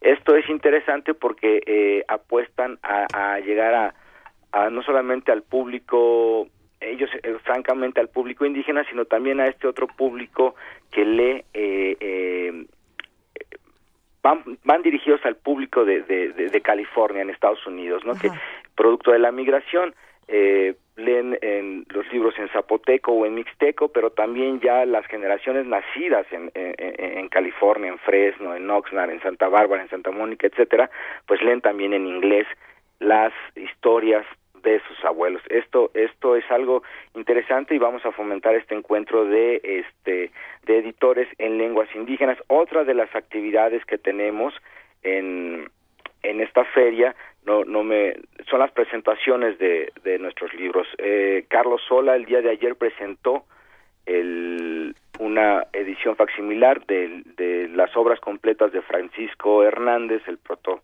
médico del rey, eh, que llegó a la Nueva España con la finalidad de realizar una un pues prácticamente un levantamiento minucioso de la herbolaria este de estas tierras verdad y bueno pues nada más y nada menos que son siete volúmenes que hemos eh, coeditado con la Dirección General de Publicaciones y Fomento Editorial de nuestra universidad y que en 2015 mereció el premio de la CANIEM de la Cámara de la Industria de, de editorial este eh, por la magnífica edición que se realizó nuevamente. Eh, el día de ayer eh, Carlos Sola presentó estas obras con, con muy buen con, con, un foro lleno y con tanto éxito que este pues nos han vuelto a solicitar esta presentación. Vamos a ver si podemos volver a realizarla. Pero lo interesante también es que esta obra está en línea puede ser consultada en línea eh, como esfuerzo de, esta universidad también y con, con la DGTIC, la eh, Dirección de, Tecnologías de la Información, la Dirección de eh, Publicaciones y nosotros el Programa de Estudios de la Diversidad Cultural, editamos esta no solamente en impreso, sino también en línea. Ustedes pueden encontrarlo en nuestra página www.nacionmulticultural.unam.mx. Otra de las presentaciones que hemos de tener es el libro Haciendo Milpas sobre las experiencias de formación de comunicadores indígenas. Venga, pues ahí eh, ya tenemos la página en donde podemos saber todo lo que sucederá en esta Feria de las Culturas Indígenas y eh, las actividades del PUIC durante ella. Juan Mario Pérez, secretario técnico, muchísimas gracias por estar esta mañana gracias con nosotros. a ustedes, Benito, un saludo y por allá los esperamos. Un abrazo. Allá nos vemos, Juan Mario. Gracias. Chao. Primer movimiento. Clásicamente... Universitario Nota Nacional. Como lo anunciábamos al inicio de este programa, vamos a hablar de la impunidad en nuestra nota nacional. Vamos a seguir hablando de la impunidad porque es. un tema recurrente. Nos gustaría que si tienen alguna pregunta en este momento, si tienen algún comentario, lo hagan en redes sociales para que este diálogo pueda enriquecerse. De acuerdo con encuestas nacionales del INEGI, la impunidad es uno de los 10 principales problemas en México, país que ocupa el lugar 58 de 59 países con mayores niveles de impunidad en el índice de impunidad de México, IGIMEX. Solamente se denuncian 7 de cada 100 delitos cometidos, lo que implica que la cifra negra en este país alcanza un porcentaje no menor del 92.8% desde 2013, según han reflejado los datos de la encuesta nacional de victimización y percepción sobre seguridad pública. Las dos principales causas por las que no se denuncia son la pérdida de tiempo y la desconfianza en la autoridad, ya que el sistema responsable de castigar los delitos presenta profundos problemas estructurales y funcionales en las instancias de seguridad, justicia y derechos humanos. Solo el 4.46% del total de delitos consumados han tenido una sentencia condenatoria, lo que representa un nivel de impunidad cercano al 95%. Eh, esta cifra en perspectiva con la cifra negra, los delitos que no fueron denunciados, indican claramente que la impunidad entendida como delito sin castigo se situaría en los márgenes del 99% en nuestro país. Es decir, menos del 1% de los delitos son castigados. A esto se suma que el porcentaje de reclusos sin sentencia en primera instancia alcanza un promedio nacional del 35.7%, presos en cárceles que no han recibido sentencia. ¿Son tan indignantes como parecen estos porcentajes? Pareciera que sí. Vamos a analizar el índice, lo que nos dice y qué hacemos con él. Para ello contamos con la participación de Gerardo Rodríguez Sánchez Lara. Él es profesor de la Universidad de las Américas Puebla y coautor del Índice Global de Impunidad. Gerardo, buenos días, ¿cómo estás?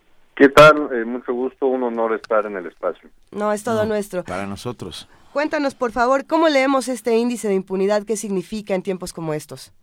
Mira, eh, antes de que la palabra impunidad se pusiera de moda en México, después de terribles acontecimientos como eh, Iguala, Yotzinapa, Tanguato, ahora probablemente ahora Nochistlán, Tlatlaya, terrible.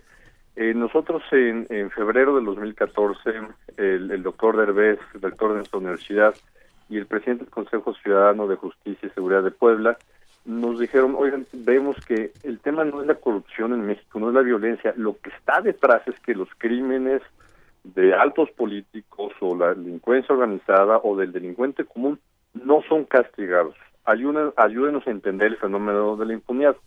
Ahora con la información que tenemos del INEGI y también de Naciones Unidas es que pudimos eh, platicar una historia de lo que es la impunidad desde que sucede un delito, de que no es denunciado, hasta que puede ser eh, castigado. Pero lo terrible en situaciones como México con altos niveles de desigualdad es que también tenemos la duda si aquellas personas que están en la cárcel verdaderamente tienen que estar en la cárcel. Entonces, así es como construimos el, eh, un índice de impunidad, no solamente los delitos que no son castigados, sino entender, como, como bien lo hicieron en, en la nota de arranque, eh, entender todo el proceso, lo que pasa en el sistema de seguridad, lo que pasa en el sistema de justicia, pero también lo que sucede en el sistema penitenciario. A ver, antes de seguir abonando en este sentido, eh, la, la información que nos llega ayer por medio del secretario de Gobernación, que por órdenes de la presidencia destituyen a Enrique Galindo por sin explicar bien a bien por a, qué se debe esta destitución. ¿Es una señal? ¿Es una suerte de señal, Gerardo Rodríguez? Yo creo que sí, porque el informe de, de hace dos semanas de, lo que sucedió en Tanguato, recordemos para el auditorio, eh, fue eh, una persecución del cártel Jalisco Nueva Generación eh, en este rancho de Jalisco. Una semana antes, el ejército mexicano había sido derribado uno de sus de, sus helicópteros con un grupo de operaciones especiales que iba detrás del Mencho, el líder de esta organización.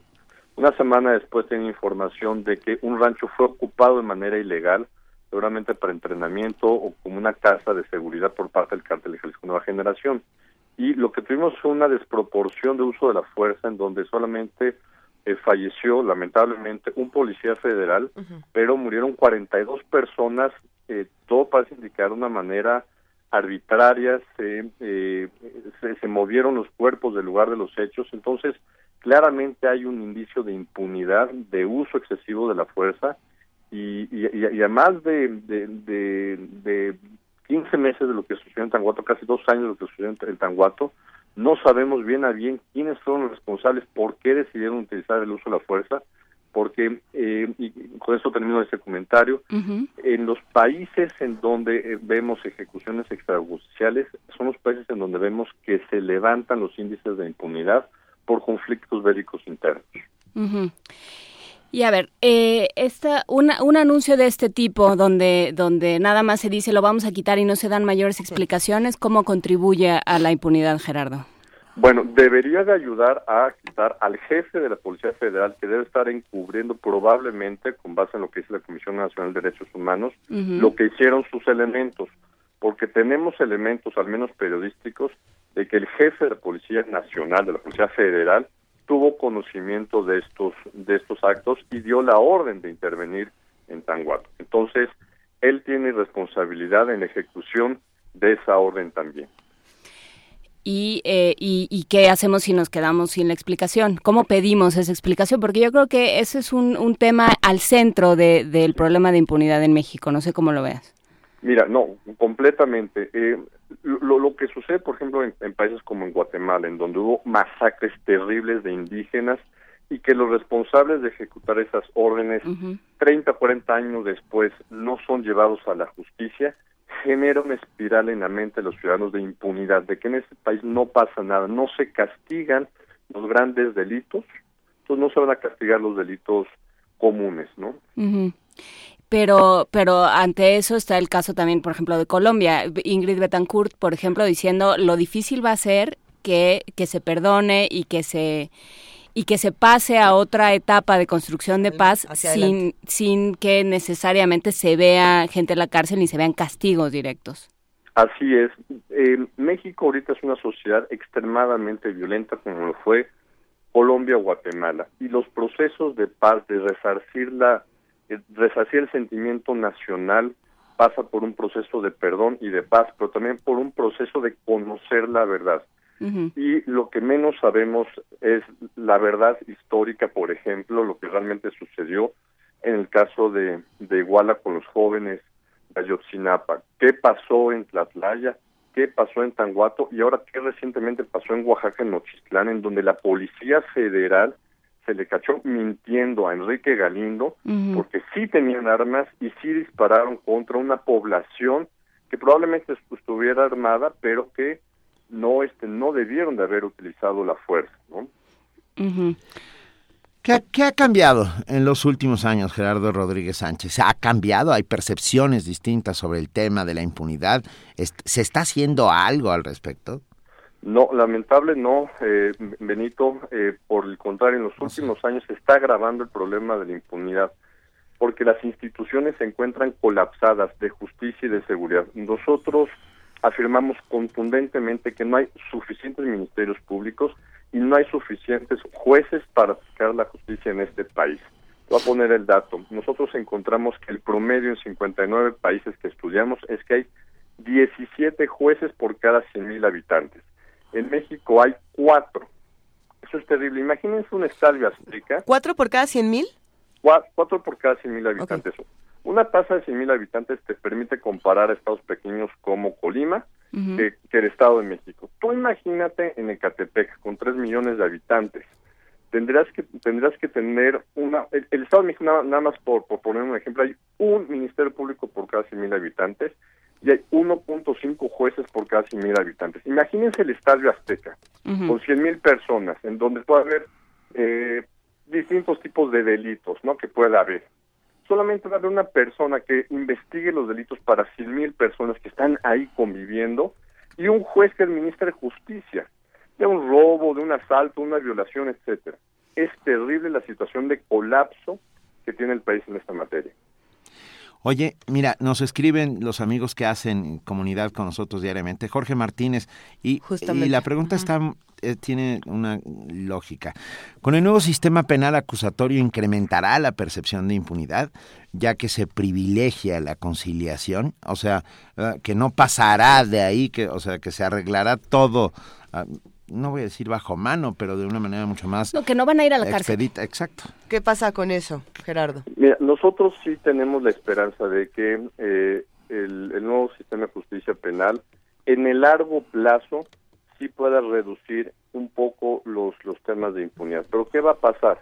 Estamos generando una, una perspectiva en la población de que ya pueden ir a negociar, a llevar sus casos al sistema de justicia. Pero si no hay suficientes jueces y la gente se va a lanzar a denunciar, ir ante un juez, vamos a colapsar el actual sistema como está.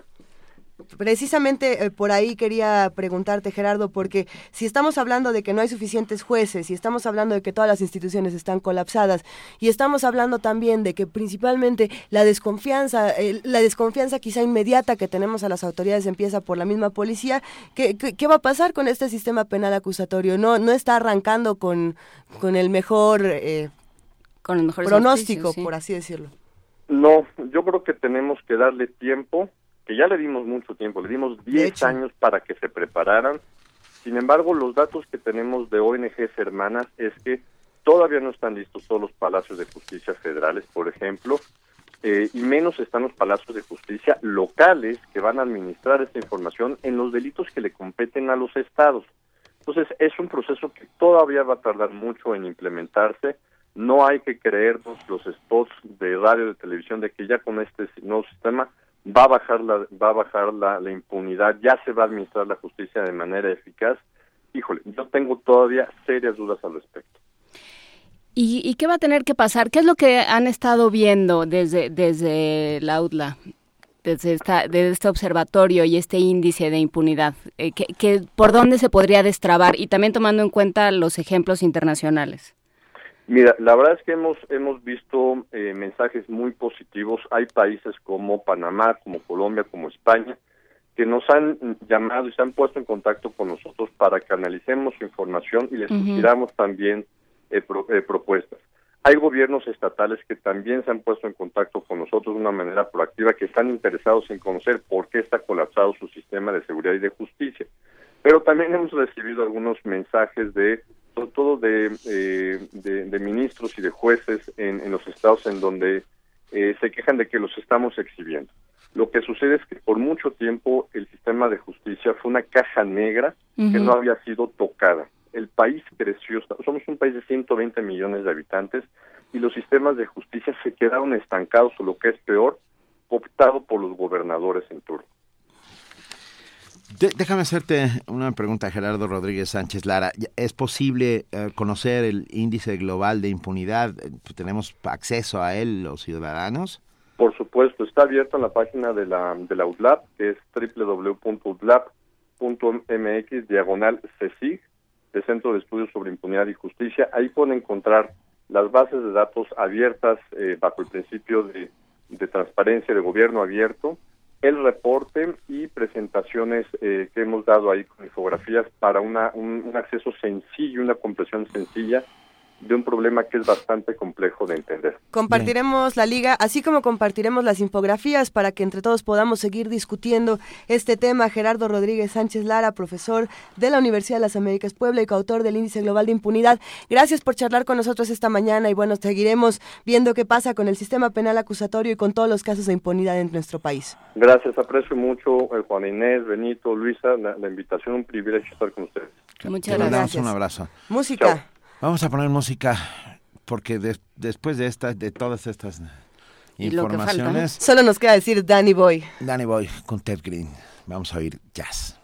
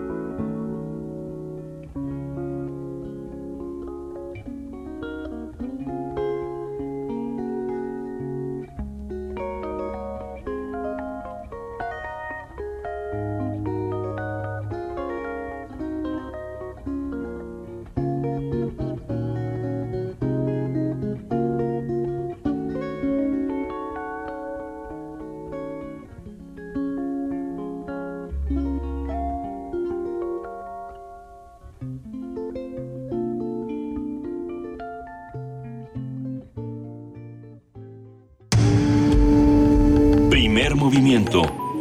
Clásicamente... Diverso. Nota Internacional. Antes de pasar a nuestra nota internacional, hay que decir que la composición que acabamos de escuchar estaba interpretada por Pablo Espinosa. No, no, no, no, no. es una recomendación de Pablo Espinosa. Es una recomendación de Pablo Espinosa que hace aquí su servicio social, cumple aquí su, su condena del servicio social en Radio UNAM. y también interpreta melodías de jazz espléndidamente. Es intérprete de guitarra clásica. Eso. Un día lo vamos a traer, ¿no? Sí, Por sí. que venga. Vamos a, nuestra nota internacional. Que es, que es una terrible nota internacional. Es un tema muy difícil y nos gusta preguntarnos, o nos invita a preguntarnos, más bien, no nos gusta, nos invita a preguntarnos ¿Por qué pasan como esta, cosas como estas en Bolivia? Vámonos para allá. La madrugada del pasado viernes, el cuerpo de Rodolfo Llanes, viceministro del régimen interior de Bolivia, fue encontrado en una carretera de la, de la localidad de Panduro, a 180 kilómetros de La Paz. El jueves por la mañana la autoridad boliviana se desplazó a la zona para dialogar, eh, quiere decir él, junto con otras personas, se, se se desplazó a la zona para dialogar con los cooperativistas mineros que bloqueaban la, carretera La Paz-Oruro en protesta por una nueva ley. Ilanes fue tomado como rehén tras un intento de negociar la suspensión del bloqueo.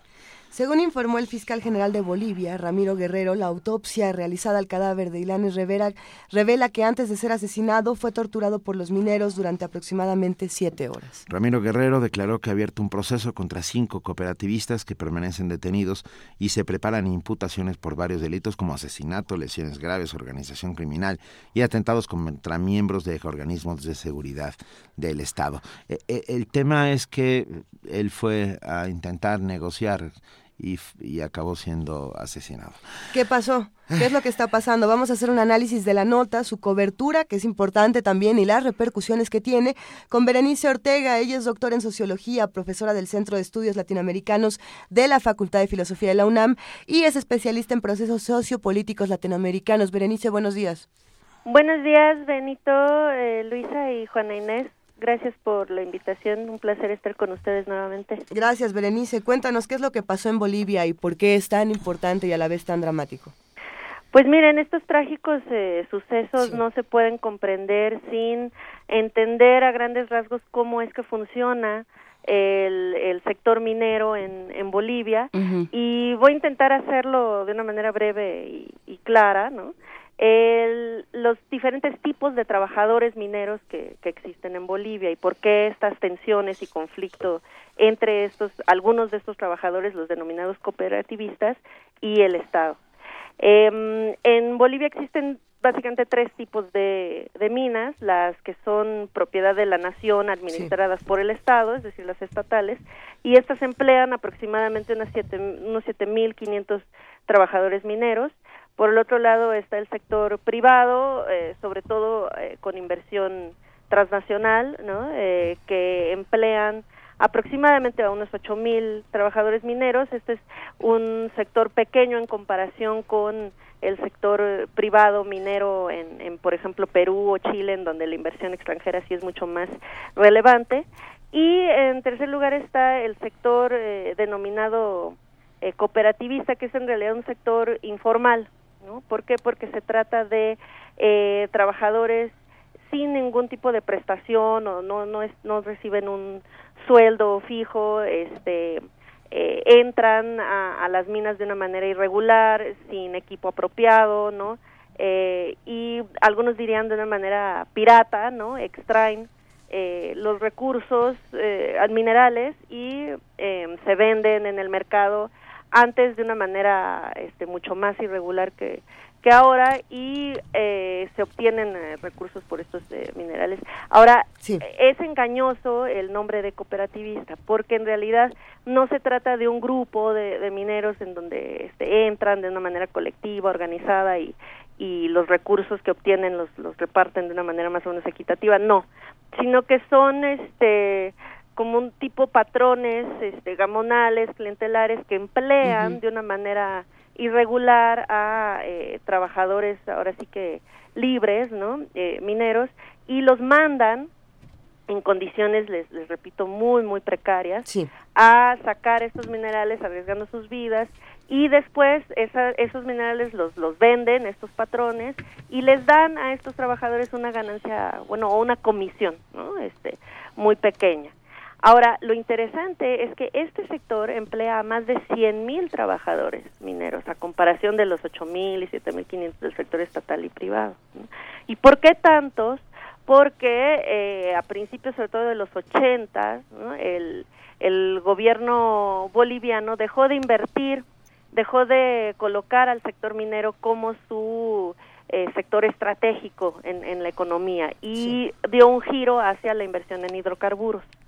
Entonces, muchas de estas minas las cerraron, se dejó de invertir y se dejó a miles y miles de trabajadores mineros desempleados.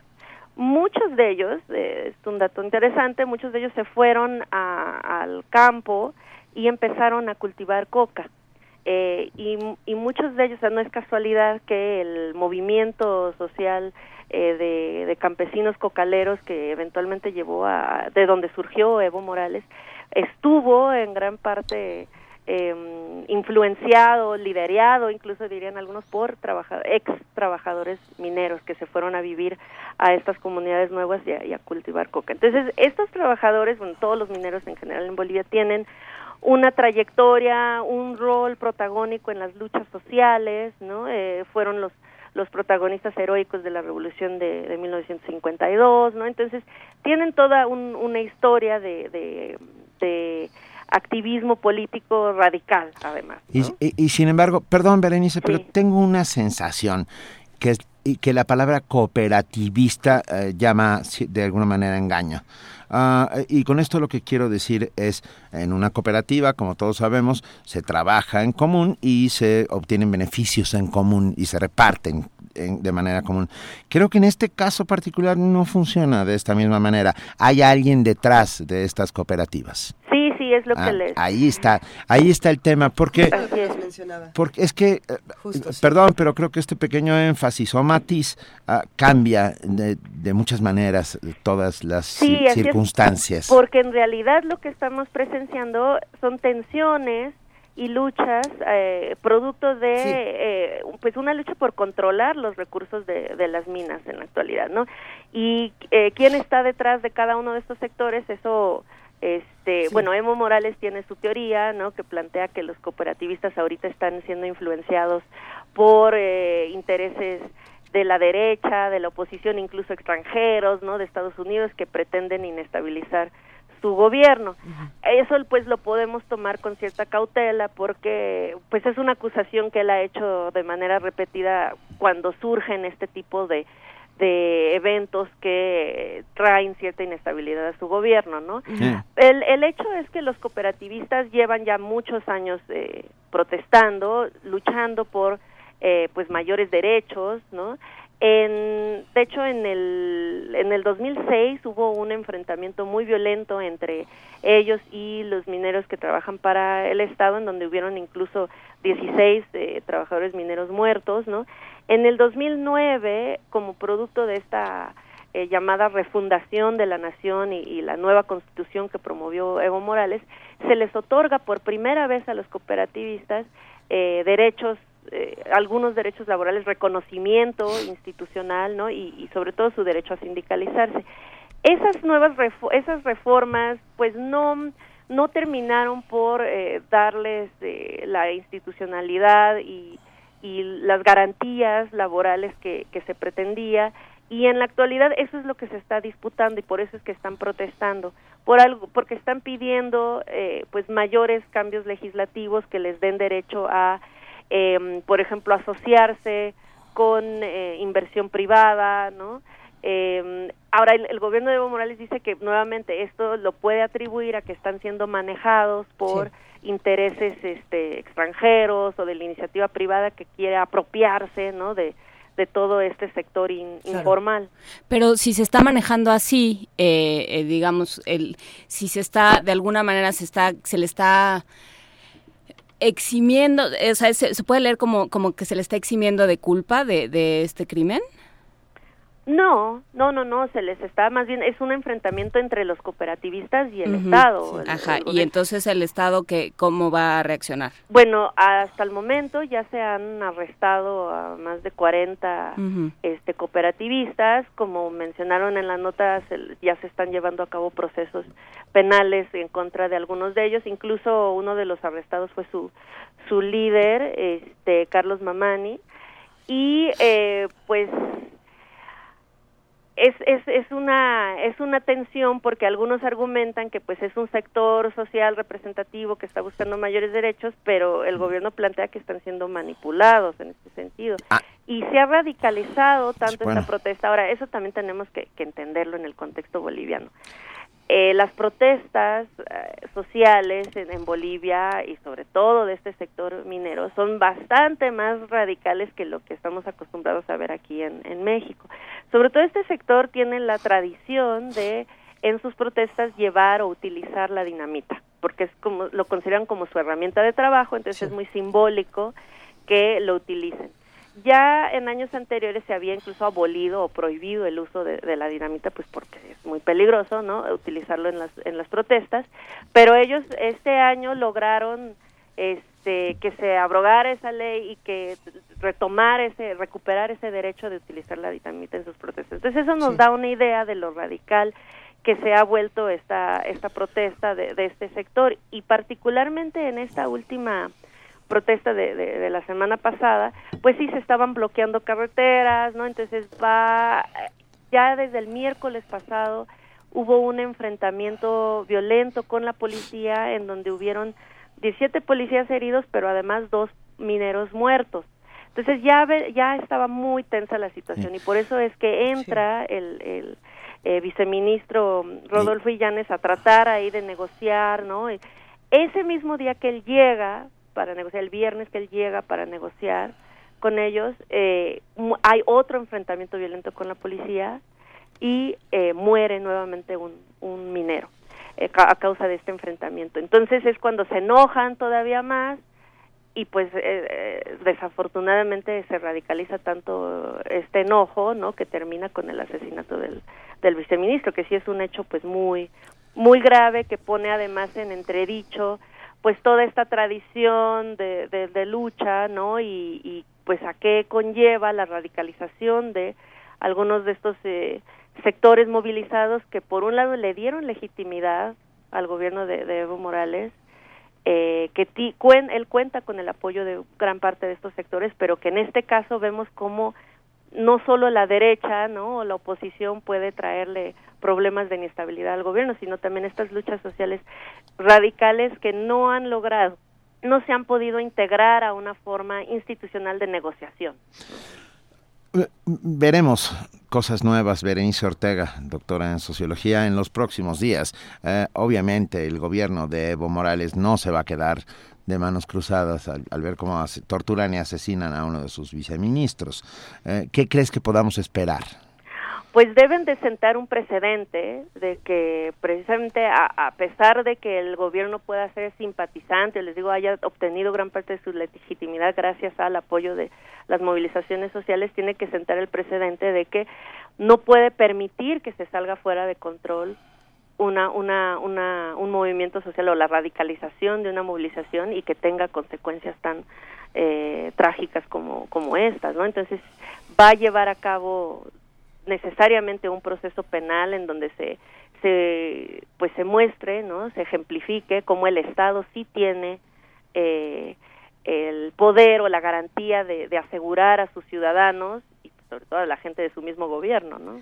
Se quedará pendiente para una futura conversación, Berenice, hablar precisamente de la cobertura mediática que se le dio a esta noticia en particular, de la polarización que hay en la, en la sociedad boliviana y por otro lado también de esta nueva escuela militar que acaba de inaugurar Evo Morales, que será importante también mencionarlo más adelante para ver cómo todas estas cosas se van hilando con el paso de las semanas. Te mandamos un gran abrazo.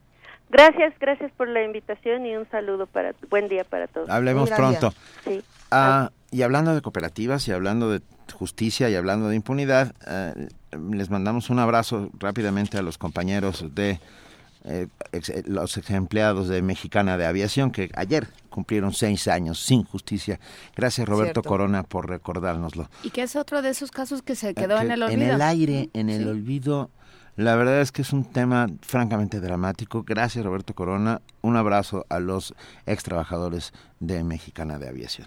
Con eso nos vamos a la siguiente nota. Vamos a hablar de lo que ocurre con la banda ancha en nuestro país. México ocupa el último lugar en penetración de banda ancha fija entre los países integrantes de la OCDE. Nuestra reportera Virginia Sánchez tiene los detalles.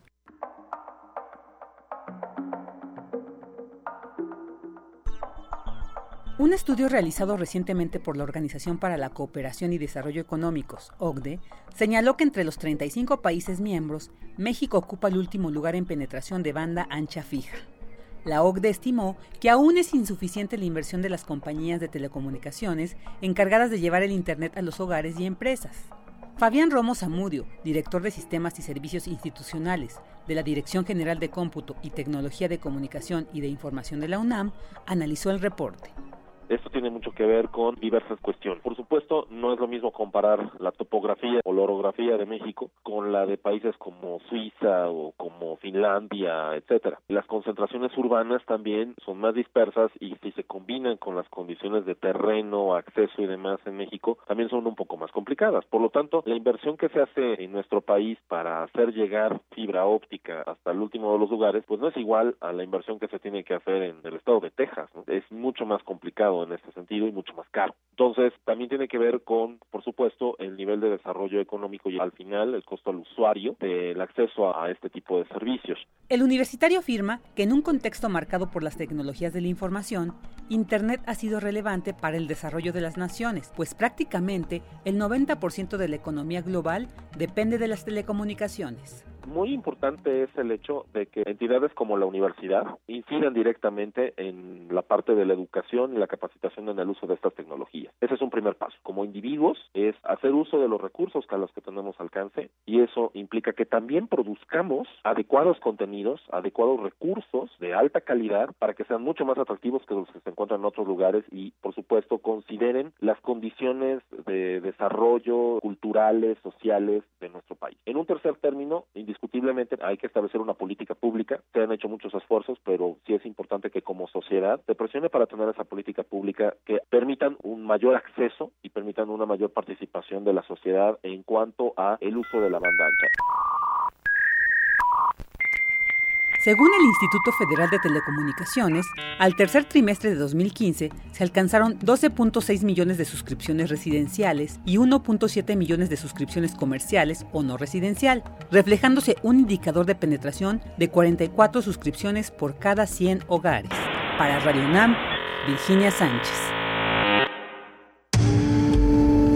Primer movimiento. Clásicamente... Incluyente. Ah, son las 8 de la mañana con 58 minutos y hablaré, estamos, tenemos en la línea a Óscar Armando García Gutiérrez, coordinador del Colegio de Literatura Dramática y Teatro de la Facultad de Filosofía y Letras de la UNAM, que nos tiene una maravillosa noticia. Óscar Armando. Hola Benito, ¿cómo están? Bien, nos da... Buenos días. Bueno, tenemos, y perdón, tengo que decirlo, Óscar Armando García Gutiérrez es hijo del maestro Daniel García Blanco y van a hacer una donación, ¿verdad, Oscar? Así es, eh, ya eh, estamos eh, el día de hoy por, por entregar el acervo documental y bibliográfico de mi padre. Ya en su momento habíamos hecho la donación de toda su producción discográfica y fonográfica a la Fonoteca Nacional y pues ahora muy generosamente la Facultad de Música de la UNAM pues va a recibir este acervo. Entonces, el gusto enorme que nos da. Eh, ¿Puedes contarnos un poco eh, de qué se compone el acervo? Sí, pues bueno, tiene que ver con la muy singular trayectoria de mi padre, quien sobre todo fue profesor de música, fue un investigador de música mexicana, pues muy, muy, muy acucioso. Y en, en concreto son los arreglos musicales que hizo a partir de danzas populares. Eh, él comenzó como acompañante de música de, de las clases de danza y eso lo llevó a investigar eh, muchísimo las danzas mexicanas. Él publicó justamente dos libros al respecto. Entonces, dentro de este archivo están sus arreglos para estas danzas, los arreglos para fonogramas de diferentes cantantes, Tegua, Amparo Ochoa, Oscar Chávez, Francisco Araiza, bueno, entre otros, ¿no?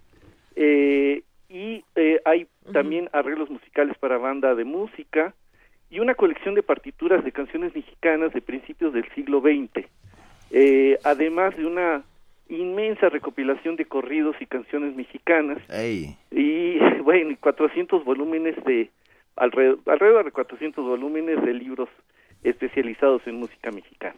Nos da muchísimo gusto. ¿Cuándo físicamente, cuándo sucederá? Eh, físicamente el transporte de todo esto se hará esta semana, pero hoy es la ceremonia protocolaria en, en, en, la Facultad de Música a las cinco y media de la tarde este, pues ahí los que quieran acompañarnos, pues ahí está. Por supuesto, eh, la entrada será gratuita. por supuesto. Estará, por supuesto, el, el director de la facultad. Así es. Nos dará muchísimo gusto. Y estaremos pendientes a ver cuándo se puede empezar a consultar, ¿no? Porque falta que lo procesen, que pongan los, eh, los candados del caso y los, y los sellitos y demás, pero esperamos que ya se pueda, se pueda consultar pronto, estaremos al pendiente. Sí, sobre todo, pues que eso, esta, sobre todo en el caso de estos cantantes que yo les mencioné, pues es esta, este momento de la, de la canción mexicana del, del siglo XX, de los años 70, 80, donde dieron una lucha impresionante por, por rescatar la música mexicana y de nuevo quedó un poco en el olvido, pero esperemos que este acto pues reactive la memoria de la música mexicana. Por supuesto. Y, y, aprovechando que te tenemos en la línea, déjame, déjame comprometerte un poco, porque por, seguramente habrá alguna grabación que podrás compartir con Primer Movimiento en algún momento. Claro, me dará ¿Eh? muchísimo gusto. Creo que vale la pena abrir eh, un espacio para que comentemos este esto esta época. ¿Eh? Venga, pues ya conste. Perfecto, perfecto, queda. Un abrazote y gracias a la familia del maestro Daniel García Blanco y a ti, Oscar Armando García Gutiérrez, por esta donación que es para la universidad, eso quiere decir que es para todos nosotros. Así es, así es, de eso se trata. ¿eh? Muchísimas gracias, un enorme abrazo. Un abrazo a los tres. Abrazo, hasta luego. Hasta, luego, chao. Primer movimiento. Clásicamente... Universitario.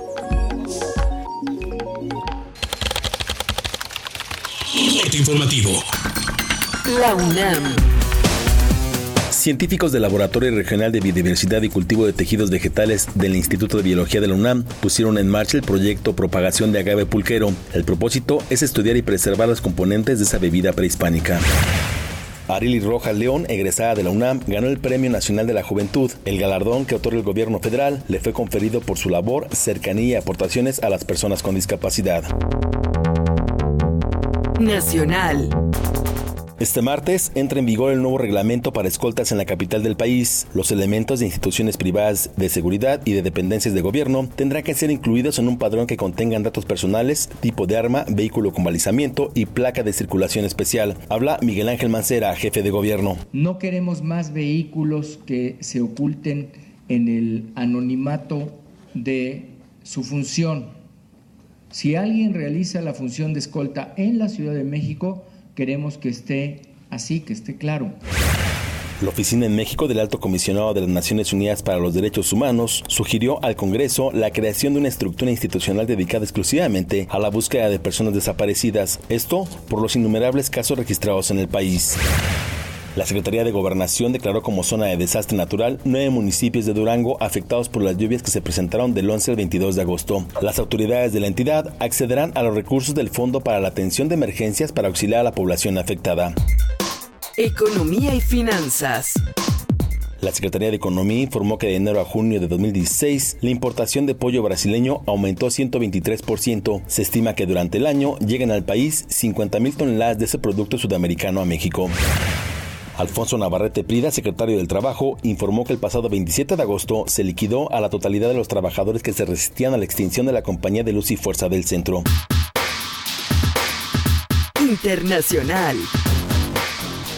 Organizaciones civiles y políticas en Perú exigen al gobierno de su país que su constitución sea reformada, pues aseguran que la actual, promulgada en la administración de Alberto Fujimori, beneficia a las clases privilegiadas. Habla Gregorio Santos, dirigente sindical. Allí siempre hicieron constituciones de espaldas al pueblo. Ahora es nuestra responsabilidad hacer la constitución desde el ciudadano. Miles de personas se manifestaron en distintas ciudades de Brasil para rechazar el juicio político contra la presidenta suspendida Dilma Rousseff. Habla Sonia Dos Santos, manifestante. Dilma y Lula representan todo para la clase trabajadora. Representan todo porque tuvimos el derecho a expresarnos, el derecho de viajar, el derecho a tener carro, el derecho a tener casa. Eso era algo que el pobre no tenía antes y queremos continuar teniéndolo. Ladies and gentlemen, from Los Angeles, California, The Doors. Un día como hoy. En 1973, la banda estadounidense The Doors anunció su separación definitiva dos años después de la muerte de su vocalista Jim Morrison. Light My Fire, The End y Love Me Two Times son algunas de sus canciones más reconocidas.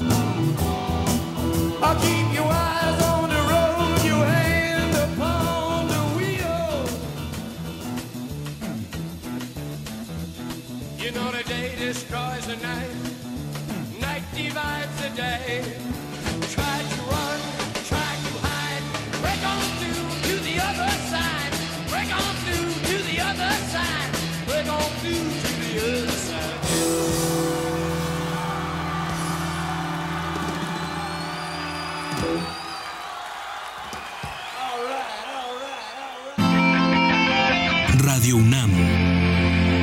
Clásicamente informativa. Primer movimiento. Clásicamente... Reflexivo. Por fin ha llegado. Gran remate de libros UNAM 2016. Del 6 al 9 de septiembre en el Paseo de las Humanidades de Ciudad Universitaria. Ven y asómbrate con los mil y un libros que tenemos para ti. Hay de arte, ciencia, danza, matemáticas, poesía, arquitectura y muchos, muchos más. Y lo mejor, hay libros desde 10 pesos. Ven pronto porque se acaban. La Dirección General de Publicaciones de la UNAM invita. Habla Andrés Manuel López Obrador, presidente nacional de Morena. Hay veces que duele tener la razón. Si antes todo iba mal, ahora todo ha empeorado. Ahí está el caso de las llamadas reformas estructurales. Por ejemplo, ofrecieron que iba a bajar el precio de las gasolinas, de la luz, y fue lo contrario. Aumenta el precio de las gasolinas, aumenta el precio de la luz. Mintieron. Pero muchos no han perdido la fe y tenemos la fórmula. Si acabamos con la corrupción en el gobierno, habrá bienestar y seguridad para todos. Morena, la esperanza de México. Testimonio de oídas. Música nueva en voz de sus creadores. De sus intérpretes. Un autorretrato sonoro de la música de hoy. Escúchanos por el 96.1 de FM los martes y jueves a la 1 a.m. o en su retransmisión los sábados y domingos también a la 1 a.m. Búscanos en redes sociales, en Facebook como Primer Movimiento UNAM y en Twitter como P Movimiento o escríbenos un correo a primermovimientounam@gmail.com. Hagamos comunidad.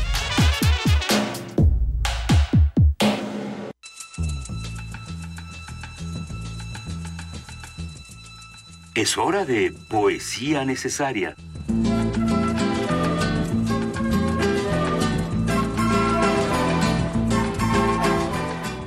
Y sí, ya llegó el momento de poesía necesaria, querida Juana Inés de esa. ¿Qué nos vas a compartir esta mañana? Pues eh, no sé, anda el ánimo como muy, muy disparejo. Entonces. ¿Anda polarizado, que le llaman? No, ¿No? disparejo. Disparejo. Le llamaría yo. Ok. Y siempre cuando uno está así llega César Vallejo. Ay, César Vallejo siempre llega, sí. Cuando uno se siente precisamente disparejo. Bien Así. dicho, Juana Inés. Los heraldos negros. Hay golpes en la vida tan fuertes. Yo no sé. Golpes como del odio de Dios. Como si ante ellos la resaca de todo lo sufrido se emposara en el alma. Yo no sé. Son pocos, pero son. Abren zanjas oscuras en el rostro más fiero y en el lomo más fuerte. serán tal vez los potros de bárbaros atilas, o los heraldos negros que nos manda la muerte. Son las caídas hondas de los cristos del alma de alguna fe adorable que el destino blasfema. Esos golpes sangrientos son las crepitaciones de algún pan que en la puerta del horno se nos quema. Y el hombre, pobre, pobre. Vuelve los ojos como cuando por sobre el hombro nos llama una palmada. Vuelve los ojos locos y todo lo vivido se emposa, como charco de culpa en la mirada. Hay golpes en la vida tan fuertes. Yo no sé. Primer movimiento. Clásicamente... Reflexivo. La mesa del día. Mesa del día y tenemos un invitado especial que les va a encantar porque hemos hablado con él muchas veces por teléfono y ahora ya está aquí. Pero a ver, vamos calentando. El creador de Facebook, Ustedes verán por qué entramos por aquí. De todo tiene una lógica. El creador de Facebook, Mark Zuckerberg, considera que al proveer a las personas el poder de compartir, hacemos del mundo un lugar más transparente. Con 17 años de trayectoria, Transparencia Mexicana mantiene una vocación de servicio y asesoría que afirma el respeto a las convenciones internacionales sobre derechos humanos, impulsando propuestas claras y concretas que afiancen redes de trabajo contra las causas y efectos de la corrupción. Al encauzar capacidades tanto del sector público como privado, se busca de manera eficaz y económicamente sustentable la consolidación de una cultura ciudadana de respeto a la legalidad, rendición de cuentas, así como la constitucionalidad del trabajo y la vida en común del país. Representante de Transparencia Internacional, esta organización de la sociedad civil delinea los posibles retos que, bueno, que una ética social supone si pretende trascender convicciones morales personales y vitalizar relaciones de valor intercolectivas, integrando con transparencia diversas políticas sobre educación, trámites y servicios, autonomía institucional, vida electoral y democrática. Frente a casos federales, estatales y locales que agravan el derecho a la información de los ciudadanos, Transparencia Mexicana es una fuerza que comparte y motiva a compartir, procurando anular los márgenes de la corrupción, la indolencia y la incapacidad. Esta mañana conversaremos sobre los esfuerzos que se han hecho en este respecto, el modelo de vigilancia ciudadana y las formas en que se puede replicar en otros ámbitos. Todo esto nada más y nada menos que con, que con Eduardo Borges. Él es director de Transparencia Mexicana. Qué gusto tenerte por acá, Eduardo. ¿Cómo estás? Pues es un verdadero placer acompañarlos en el estudio. La verdad es que siempre es un gusto platicar con ustedes, pero hacerlo aquí en persona mucho más. Sin lugar a dudas.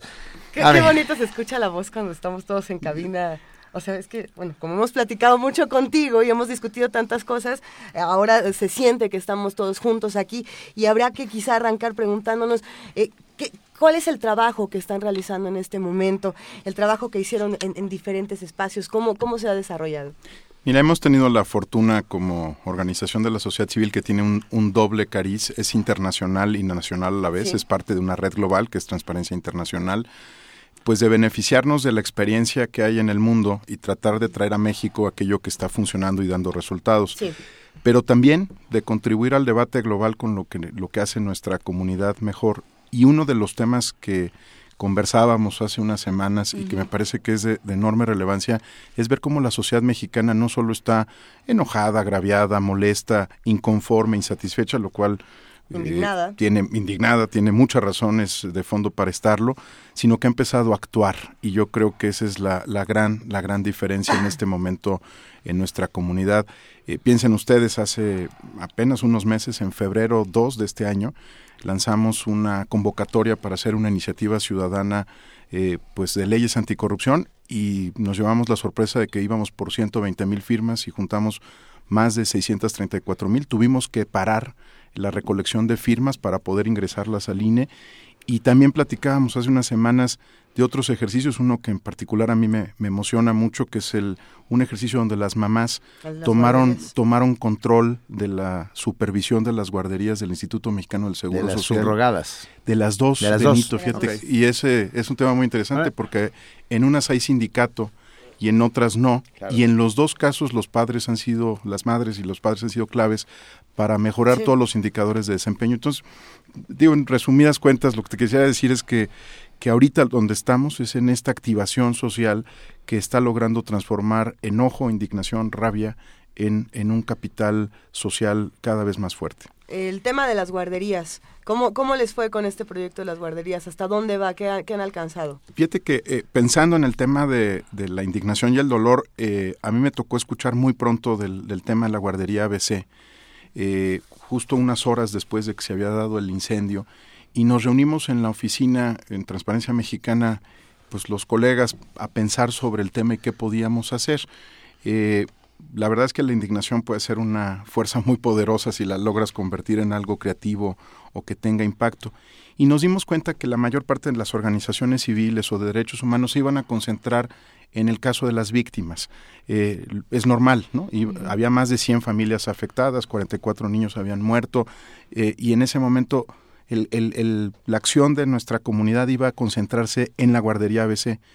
Pero nosotros nos pusimos a pensar que había otras 2.000 guarderías donde también había mamás que tenían que seguir mandando a sus hijos al día siguiente, donde sentían que no iba a haber las condiciones de seguridad y que podían vivir una tragedia similar. Entonces nos concentramos en el resto de las guarderías, no aquellas donde sabíamos que nuestros colegas de derechos humanos iban a trabajar directamente. ¿Qué, ¿Qué, hemos conseguido? Pues nosotros muy poquito, pusimos la mesa. ¿no? Transparencia Mexicana lo que hizo fue diseñar un mecanismo de participación eh, que se le donó al Instituto Mexicano del Seguro Social, que buscaba hacer dos cosas muy sencillas. Una es que le diéramos acceso a las madres y padres a la guardería, eh, está prohibido por la ley que, que los padres entren a las instalaciones. Entonces abrimos la puerta de las instalaciones para que condujeran una visita entre siete padres y madres, que, que fueran quienes revisaran todos los puntos de seguridad e higiene. Y eh, cuando uno piensa en participar cívicamente siempre se imagina que tiene que hacer grandes cosas, ¿no? Y a veces hay pequeñas cosas que tienen grandes efectos. Lo que hicieron estas madres es que se pusieron a revisar todo, el extintor, la barra de emergencia, que la cocina estuviera limpia, los candados en las puertas, los candados que no que no hubiera candados en las puertas, 21 temas y uno a uno fueron tratando de, de cambiar lo que no funcionaba. El compromiso que tomó el IMSS fue que cualquier cosa que detectaran los padres se corregiría en 72 horas. Entonces, si no había un extintor o estaba caduco el extintor de la guardería, en 72 horas se reemplazaba. Si la barra de emergencia no servía, en 72 horas se corregía. Entonces, lo, lo, que, lo que ocurrió fue que participar empezó a cobrar un sentido muy distinto. Ya no solamente era atestiguar un acto o ser observatorio de algún tema, sino que junto con la autoridad o con, en el caso de las subrogadas, con quienes eran concesionarios, eh, resolver el problema que te estaba enfrentando tu familia. Lo pongo en una línea a nadie, a nadie le, conviene que se cierre una guardería. Eh, si tú eres mamá y tienes que llevar a tus hijos y te cierran la guardería, te van a meter en un problema. Lo que todos queremos es que la guardería funcione, que es muy diferente a que cierre. Y, y, creo que eso es lo que consiguieron más de 45 mil madres ahora en todo el país. Esto arrancó unos meses después de la tragedia de la guardería ABC, pero sigue siendo, ya se volvió parte de la, de la vida institucional de estas guarderías y cada mes siguen yendo madres a verificar las condiciones de seguridad. Todos los indicadores han mejorado. La participación ciudadana, sin duda, es, es un motor de cambio eh, y de transformación. Y, y, y, me atrevo incluso a decir que es el único motor de transformación en un país como este, donde estamos acostumbrados a procesos de impunidad, de corrupción, etcétera, etcétera. Si el ciudadano está ahí, está presente y colabora Ah, con la transformación, las cosas serán diferentes. Creo que este es un gran primer ejemplo. ¿En qué otros ah, casos se está trabajando? Mira, eh, tratamos de, replicar, Benito, el mismo esquema en las guarderías de, eh, o en las estancias que administra Sedesol, que son más de 9.200. Ha sido mucho más complicado porque eh, no, hay, no hay los niveles básicos de institucionalidad en estas estancias, ¿no? Eh, por la forma en la que se diseñaron y la forma en la que crecieron, no hay sistemas de información, no es fácil trabajar con un algoritmo, mientras que en el IMSS, por ejemplo, sé que parece técnico y lo es, pero mientras que en el IMSS tienes una base de datos de 42 millones de derechohabientes sobre la cual trabajar y seleccionar aleatoriamente a las madres que van a visitar la, la, estancia. En el caso de Sedesol todavía no hay esas bases de datos, no hay sistemas de información. Entonces mucho de lo que se tuvo que ir haciendo es empezar a construir una institucionalidad mínima sobre la cual pudieran participar los padres y las madres. En la primera etapa lo que conseguimos es que se abriera la estancia a la verificación de los padres. Eh, cada semana se verifica una cosa, es mucho más sencillo el caso de Sede Sol y se va verificando uno de los temas. Entonces, esta semana, por ejemplo, se podría estar verificando la, limpieza de las instalaciones. La próxima semana verificas algún tema de los candados o las salidas de emergencia o los mecanismos de evaluación, eh, de, evacuación de la, de la estancia. Eh, pero yo te diría que donde, donde realmente hemos replicado lo que aprendimos en las estancias es en la campaña 3 de 3.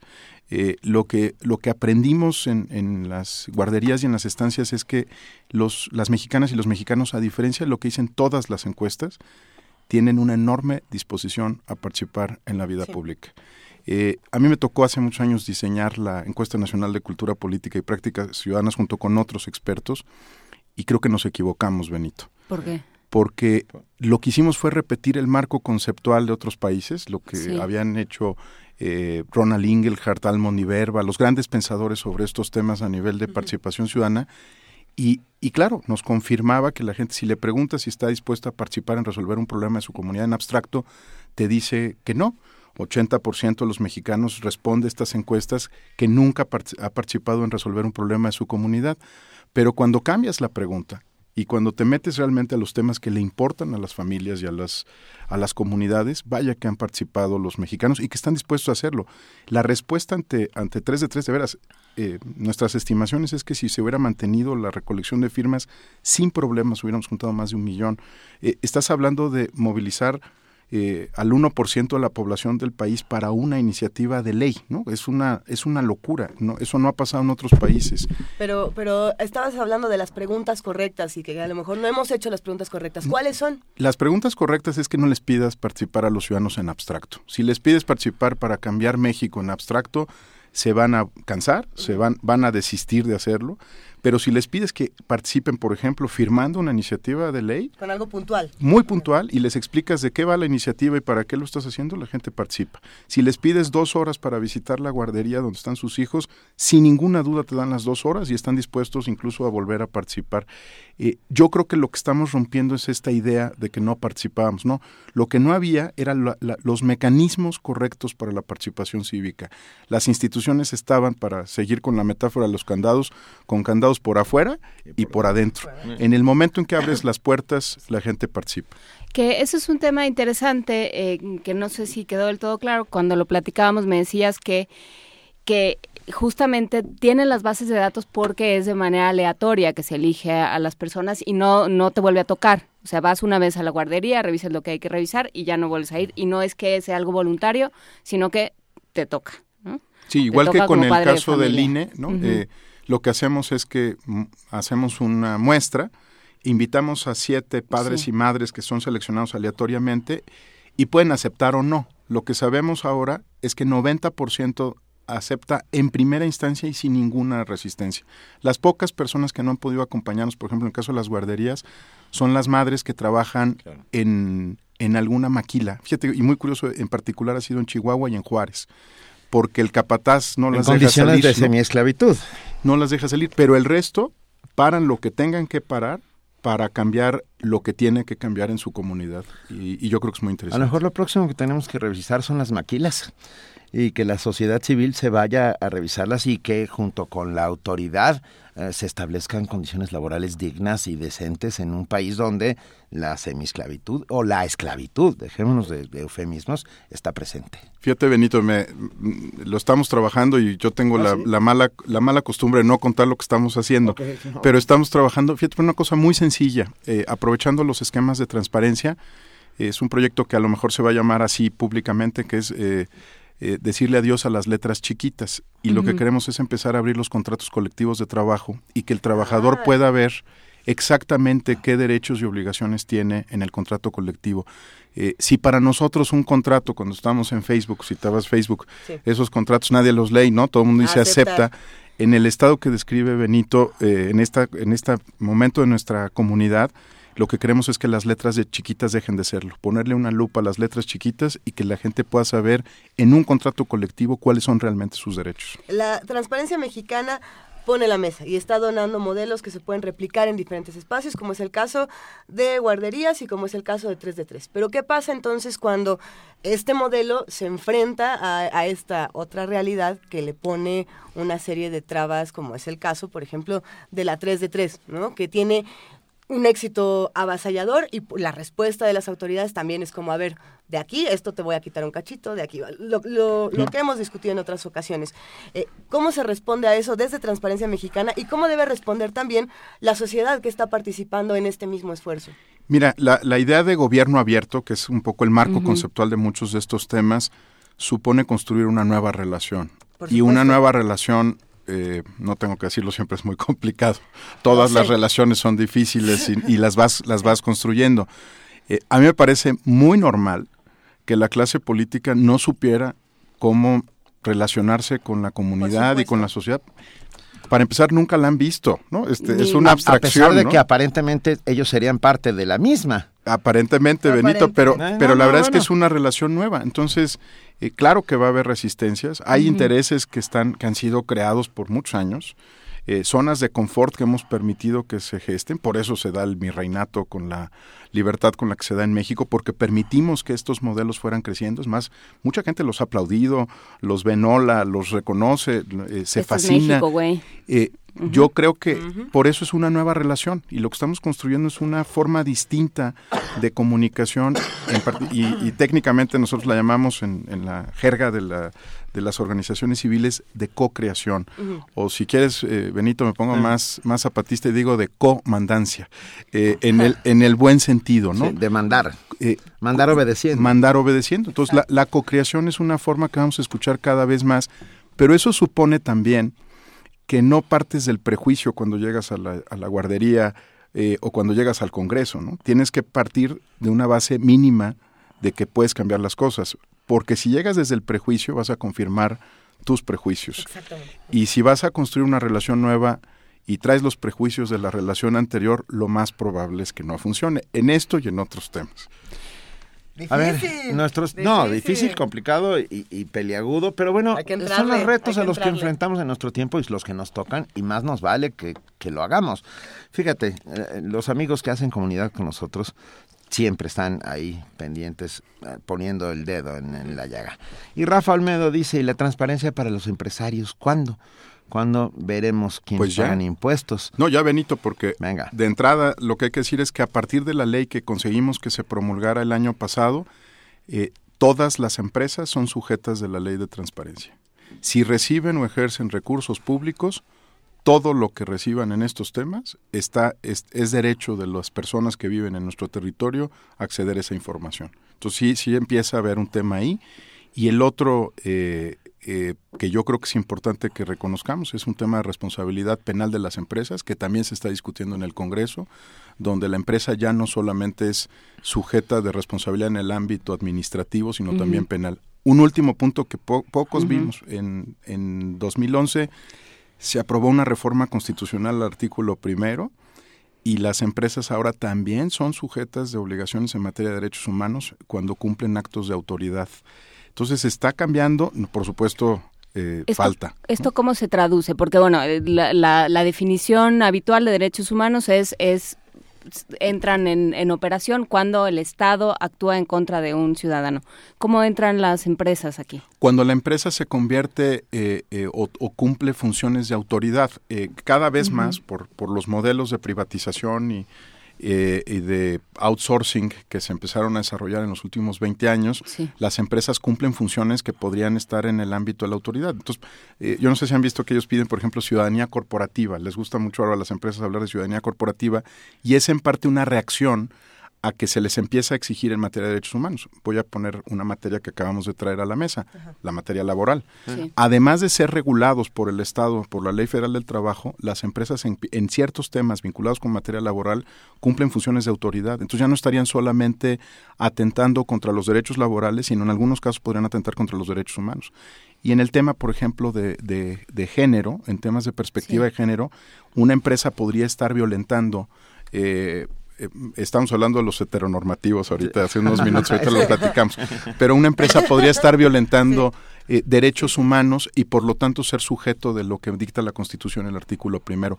Está empezando a cambiar, ¿eh? esto es muy reciente, esto es de 2011 y la ley de transparencia es de 2015. Entonces eh, estamos empezando a meter, como sugiere la comunidad, el tema de las empresas al, al, tema de, derechos humanos y de transparencia y acceso a la información. Otro tema que está vinculado tanto con empresas como con vida laboral, eh, lo trae Ana Cristina Fuentes y dice un problema futuro son los contratos por honorarios, Justo deja tú los colectivos. Todos pensamos tristemente en nuestros contratos por honorarios y pensamos cómo nos podemos juntar para bueno depende de cuántos ceros tenga el tuyo Juan Inés los míos sí. sol, sí pienso en ellos tristemente. No bueno y sobre todo el día que deja tú lo que sean ahorita no lo, cuando dejen de ser. ¿Qué va a ser de nosotros? Es un tema muy importante en materia laboral, eh, pero creo que, digamos, donde nosotros podemos contribuir es en asegurar mayor transparencia dentro de esos contratos, que sepas exactamente a qué te estás obligando y como sugerencia, porque esto conecta con el tema de datos personales, cuando uno le pone fácilmente acepto en Facebook, en Twitter y en otras redes sociales, piénsenlo dos veces, están renunciando a, a, cierta protección a sus datos personales, no la que asegura la Constitución, pero de manera voluntaria y por contrato. Entonces, creo que vale la pena eh, traer como, como de manera más genérica el tema de que los contratos no deben de tener letras chiquitas, ¿no? Tenemos una constitución que en muchos sentidos está muy bien, o sea, estoy pensando en la de 1857, luego la del 17, luego las, todas las transformaciones que se han hecho a ella. Ah, ¿Y sabes cuál es mi angustia en este momento después de oírte y además de oír que, están sucediendo cosas? Ah, creo que es la pregunta que nos hacemos un montón de mexicanos. ¿Quién aplica la ley? Ah, la ley está bien, la ley está ahí para servir el problema es quién la aplica. Lo acabamos de hablar con el índice, al hablar del índice de impunidad. Precisamente. Está muy bien, pero, o sea, están muy bien los nuevos sistemas penales, está muy bien, pero no tenemos jueces, no tenemos policías. No tenemos instituciones No tenemos ministerios públicos que funcionen, entonces, ¿qué hacemos? A, mí me gusta mucho usar una expresión eh, que supongo que tiene que ver con mi vida profesional, que es la de Estado de Derechos en plural. Ah, eh, me, gusta. más que Estado de Derechos en singular. Eh, los derechos para que para que se den en la práctica, pues se tienen que exigir. Lamentablemente los asegura la Constitución, pero si uno no los conoce, si, si preguntan ustedes en un auditorio universitario cuántos mexicanos y mexicanas saben que se cambió el artículo primero en materia de derechos humanos van a encontrar pocas manos alzadas. Eh, entonces, los derechos para que adquieran relevancia práctica tienen que conocerse y tienen que defenderse en la cancha. Pero en el otro tema, en el tema institucional, eh, estamos convencidos que, que, hay que entrarle y entrarle fuerte. En las últimas semanas, por primera vez en la historia reciente del país, nos hemos empezado a reunir las organizaciones de derechos humanos con las organizaciones de transparencia, rendición de cuentas e incluso las empresariales para empezar a conformar un, frente contra la impunidad, eh, justamente por lo que describen, porque necesitamos trabajar en que funcione el Poder Judicial para que esos derechos se traduzcan en cosas prácticas. Eh, y viene un tema muy importante que es la Fiscalía General de la República. Yo creo que no hemos, no hemos eh, dimensionado. el poder que va a tener la o el Procurador General de la República a partir de que se vuelva Fiscalía General. Eh, va a ser la persona más poderosa de nuestro país y el poder puede servir para cosas extraordinarias, pero también puede destruir eh, muchas otras. ¿no? Entonces, la, la, el tema en la Fiscalía General, van a ver que los vamos a estar, eh, pues ni modo, mandándoles información y todos, va a ser un tema en el que esta comunidad más amplia, esta coalición, que hasta ahorita se llama Vamos por Más, ¿no? Hashtag Vamos por Más, que está empezando a nacer, eh, va a tratar de, tocar estos temas. Sin Estado de Derechos en plural, pues nuestra Constitución no deja de ser otra cosa que un, modelo de inspiración colectiva. Sí, pensar quién va a estar a cargo de esa fiscalía, o sea, pensando en quién está ahora en la Procuraduría y quién puede estar a cargo de la fiscalía, te dan ganas de llorar, ¿no? Es, ¿Y cómo está diseñada? Yo ya estoy llorando directamente, ¿eh? No, no, no es que me con las ganas, sí. A ver, Eduardo, siguen hablándonos, siguen escribiéndonos los amigos que hacen comunidad en primer momento. Miguel Ibáñez dice, de acuerdo a mi experiencia de vida, puedo concluir que la impunidad se gesta dentro de la familia. La mayoría de los que son padres de familia evitan que sus hijos asuman las consecuencias de sus actos. ¿Ustedes qué opinan? Es un tema, ¿eh? Es, es muy interesante. Yo, yo soy una persona muy respetuosa de la vida privada porque creo en otros derechos que hay que proteger, pero sin duda es algo que se tiene que discutir. Yo creo que no hemos, no, nos hemos quedado con la versión simplona de los valores en la familia, ¿no? Sí. La verdad es que ni siquiera los valores ecuménicos, ¿no? Los valores más, más simplones.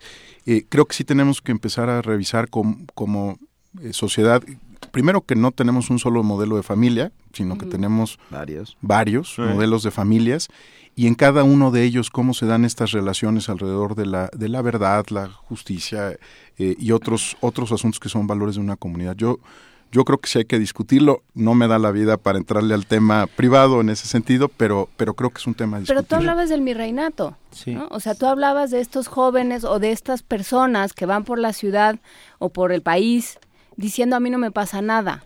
¿De dónde sale? O sea, ¿El caso de nada, nada viene de la nada. Los pues. lords y las ladies, Los lords, ¿no? las ladies, los porquis. Los o sea, a mí no me pasa nada. ¿no? Yo oía alguna vez una discusión sobre estas em, fraternidades gringas donde, eh, donde pues se dieron una serie de casos de, de De abuso sexual y de violaciones diversas. Pero como son deportistas, pues los No, dicen. lo que pasaba, o sea, le- leían un estudio decía en las comunidades, en las fraternidades que están, que tienen población afroamericana, que tienen población negra, los índices de, de, de violencia y de delitos son mucho menores, porque lo que ellos decían no es que a mí si me pescan, sí me llevan a la cárcel. ¿no? A, lo- a los otros no, a los blancos, a los que tienen ciertos privilegios, no. Porque, eh, pues porque lo sacan sus papás, porque mueven influencias, o sea, porque sí hay una, una correlación con esta idea de a mí no me pasa nada, ¿no? Y la incidencia y la impunidad. Hablando de esto de la familia, eh, recordé, y estuvo aquí con nosotros y hemos hablado con ella varias veces, a la propuesta hereje de contra la violencia en México De de, Sara sí. que se llama Atrévete, que es bastante Hereje. hereje sin lugar a dudas, pero qué bien, los herejes son los que acaban transformando al mundo o son Pregúntale quemados en leña verde. No, pensé Pregúntale también en. Giordano Bruno, pero bueno, el, el tema es que ella decía que pa- parte de la violencia está solapada por las propias madres de los que la cometen y que si hay una figura de autoridad Sí, entre entre ah, esto, estos gente, personas que están integrando el crimen organizado, son las madres. Si una madre de un narco le dice, oye, ya, estate quieto, deja de hacer eso, no puedes seguir matando gente, bueno, pero bueno, por eso es hereje, por eso es compleja y por eso, pero bueno, es cierto que tenemos que empezar transformando a- a- al mundo a partir de la transformación de nuestro entorno inmediato, de la familia, de nuestra calle, de nuestra colonia, si no, nada de esto sucederá. Y, y de la comunidad, Benito, yo creo que la la, nosotros estamos muy acostumbrados a hablar de la comunidad, pero lo que hace que, por ejemplo, en Stanford eh, enfrentaran una dura, dura eh, consecuencias eh, los alumnos que, que violaron a, a muchachas en, en- en círculos de fraternidades, es que la comunidad se manifestó y exigió que el Estado interviniera. Eh, la comunidad yo creo que también va a ser una pieza clave. Es familia, comunidad, que es en realidad una identidad que asumimos eh, voluntariamente. No estoy hablando de la cuadra, ¿no? No son los acuates de la cuadra, es la No comunidad, las, las comunidades a las que perteneces que tienen que tomar postura. Eh, está el caso de Change para la Universidad Nacional, ¿no? Es decir, una, una joven universitaria pone un, un planteamiento sobre perspectiva de género y la comunidad alrededor de ella reacciona muy bien y firma la petición. Luego las instituciones reaccionan también, ¿no? Y entonces viene la campaña que ahora estamos viendo en los pasillos de la universidad sobre el tema de equidad, sobre el tema de, de equidad de género, igualdad en estos asuntos. Entonces la comunidad cumple un rol muy importante. Sí la familia, sí el Estado, pero también la comunidad. Ahí hay algo que me interesa De acuerdo. preguntarte, Eduardo, y sobre, sobre todas estas campañas donde nosotros podemos firmar por internet. Yo pienso en 3 de 3 y, y cuando pienso en 3 de 3 digo, ok, hay unos- una serie de representantes que van a llevar mi firma a otro espacio, Al Congreso. al Congreso, donde se va a analizar. Pero hay muchas otras propuestas que yo me puedo encontrar en línea que no tengo ni la menor idea de quién las va a llevar a otra parte, si se van a discutir o no. Y eso hace que yo quizá no, no tenga eh, tantas ganas de decir, ah, ok, voy a firmar todas las peticiones porque no tengo ni la menor idea de si les van a hacer caso o no a estas firmas que estoy, que estoy proporcionando. Y eso también ha generado una serie de desconfianzas y de comentarios negativos en diferentes redes sociales, así de, a ver, pues si le das like, este, los niños van a dejar de tener hambre, ¿no? Si le das like, los perros ya no se van a morir en la calle. Eh, que son chistes, digamos, ¿no? Pero esto también afecta a los otros trabajos que sí se están llevando de manera seria. ¿Qué se hace con eso? ¿En qué peticiones eh, creemos o no? ¿O en qué nos fijamos cuando firmamos algo? Yo, yo creo que hay un, hay un, ni modo que me ponga académico, pero ya que vengo a este recinto universitario no puedo evitarlo. Eh, hay un autor muy, muy importante para estos temas que se llama Albert Hirschman. Y lo que dice es que hay dos, dos grandes eh, funciones en todo movimiento social, la salida y la voz. Muchas de las, de las iniciativas que describes, Change, eh, los likes o dislikes, incluso el uso de las redes sociales, lo que hacen es que le dan voz a comunidades e individuos. No, no son necesariamente una salida, es decir, una respuesta institucional acordada pero a veces la voz es algo muy importante. Eh, eh, este es un país que también, que también tiene mucho que lidiar con, con, la libertad de expresión. Entonces, poder decir, poder compartir, poder expresarse, sumar voces con otros, es muy importante por sí mismo. Ahora voy al, otro tema. El tema de, de, salida, como se llama técnicamente, que es la respuesta institucional a un problema, requiere otro tipo de diseño. Por eso los que estamos, digamos, todos los días trabajando en, en el tema de sociedad civil, cuando concebimos una campaña, no lo hacemos solamente para dar voz. Por eso las guarderías lo que queríamos es que cambiaran concretamente las condiciones de seguridad y higiene de las guarderías, o en el caso de 3 de 3, pero las dos cosas son importantes. Son herramientas diferentes, pero las dos son muy importantes. Por un lado tienes que tener voz en tu comunidad y por otro lado, una vez que tienes voz, lo que vas a empezar a exigir es que las cosas cambien. Última historia y muy rápida. Eh, los hindús lanzaron una iniciativa que se llamaba Yo pagué un moche, este, lo estoy traduciendo al español, se llamaba I paid a bribe. y fue un desastre, un desastre. ¿Por qué? porque solamente le daban voz al ciudadano. Entonces era hacer reportes sobre corrupción, juntaron miles de reportes y no pasaba nada. Cuando estudiamos el caso de iPad Bribe y lo, y lo, revisamos para el caso de México, entonces fue que empezamos a diseñar 3 de 3 también, porque no queríamos que fuera solamente un espacio para, para denunciarnos todos todo el tiempo y ponerlo en mapas. Imagínense un mapa de corrupción con banderitas en todos los municipios del país, ¿no? No íbamos a poder actuar. Entonces lo que queríamos era convertir esta, esta exigencia social en, en cambio institucional.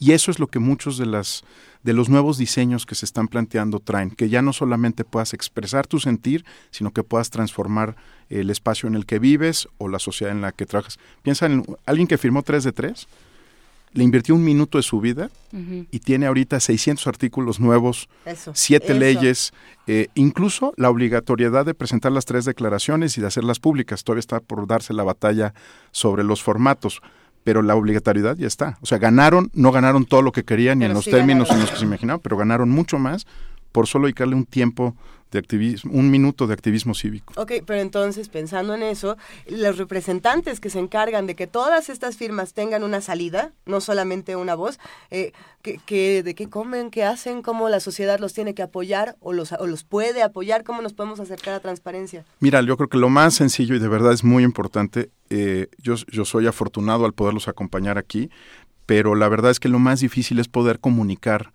a, una, amplia, a una audiencia más amplia lo que estamos haciendo. Nos ayuda mucho que se informen a través de los canales de las redes sociales. Nos, de veras nos importa mucho y no es, no es un asunto de vanidad. Es que imagínense el costo para una organización pequeña de, de, estar en los espacios de información y de comunicación. Entonces, crear ese espacio de diálogo es muy importante.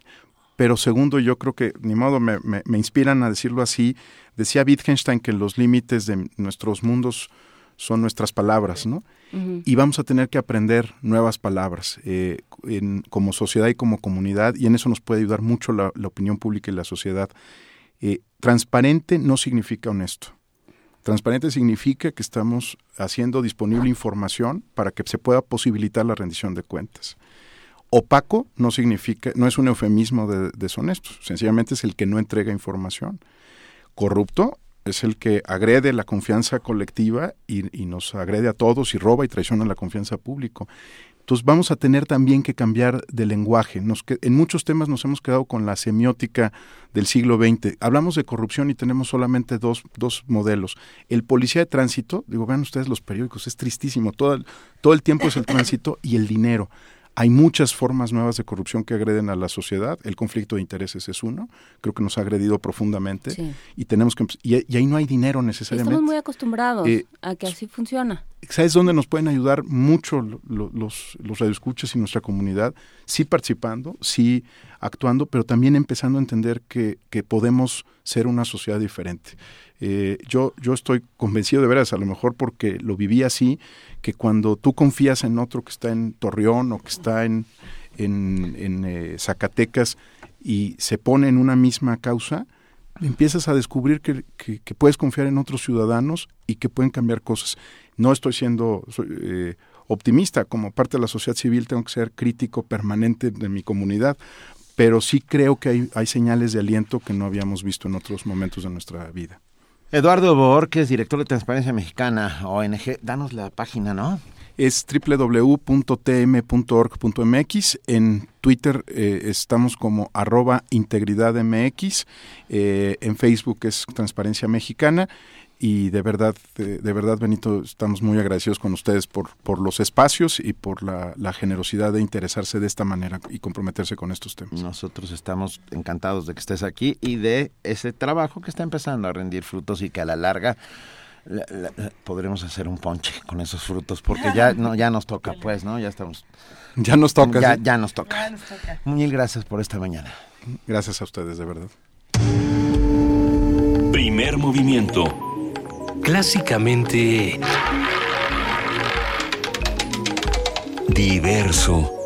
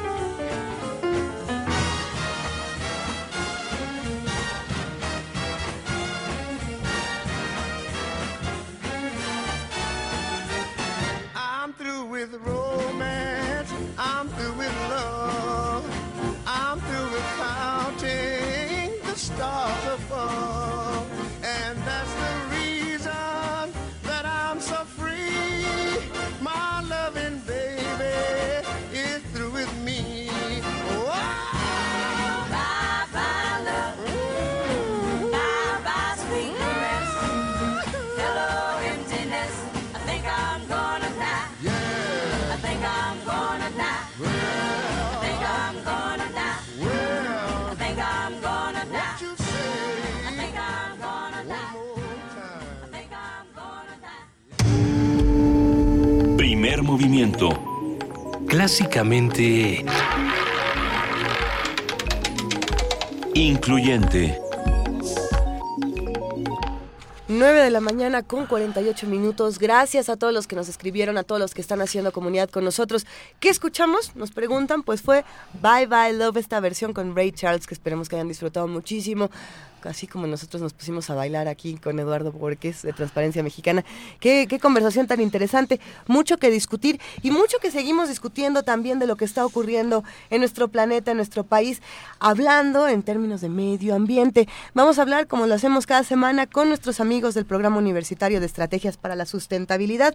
Ya se encuentra en la línea nuestra querida Mireya Ima, su directora. ¿Cómo estás, Mireya? Buenos días. Muy buenos días, ¿cómo están todos por ahí en cabina? Muy bien, Mireya, cuéntanos. Pues eh, hoy vamos a platicar un poquito de a quién le importa el cambio climático. Uy, uy, uy, uy. Uy, uy, ¿A, quién, ¿A quién le importa quién firmó, quién no firmó? y este, es más es más de procesos y te lo vamos a des- dedicar especialmente a ti, Luisa. ¡Ay! Que te gustan los cuentos de terror. Oh, no.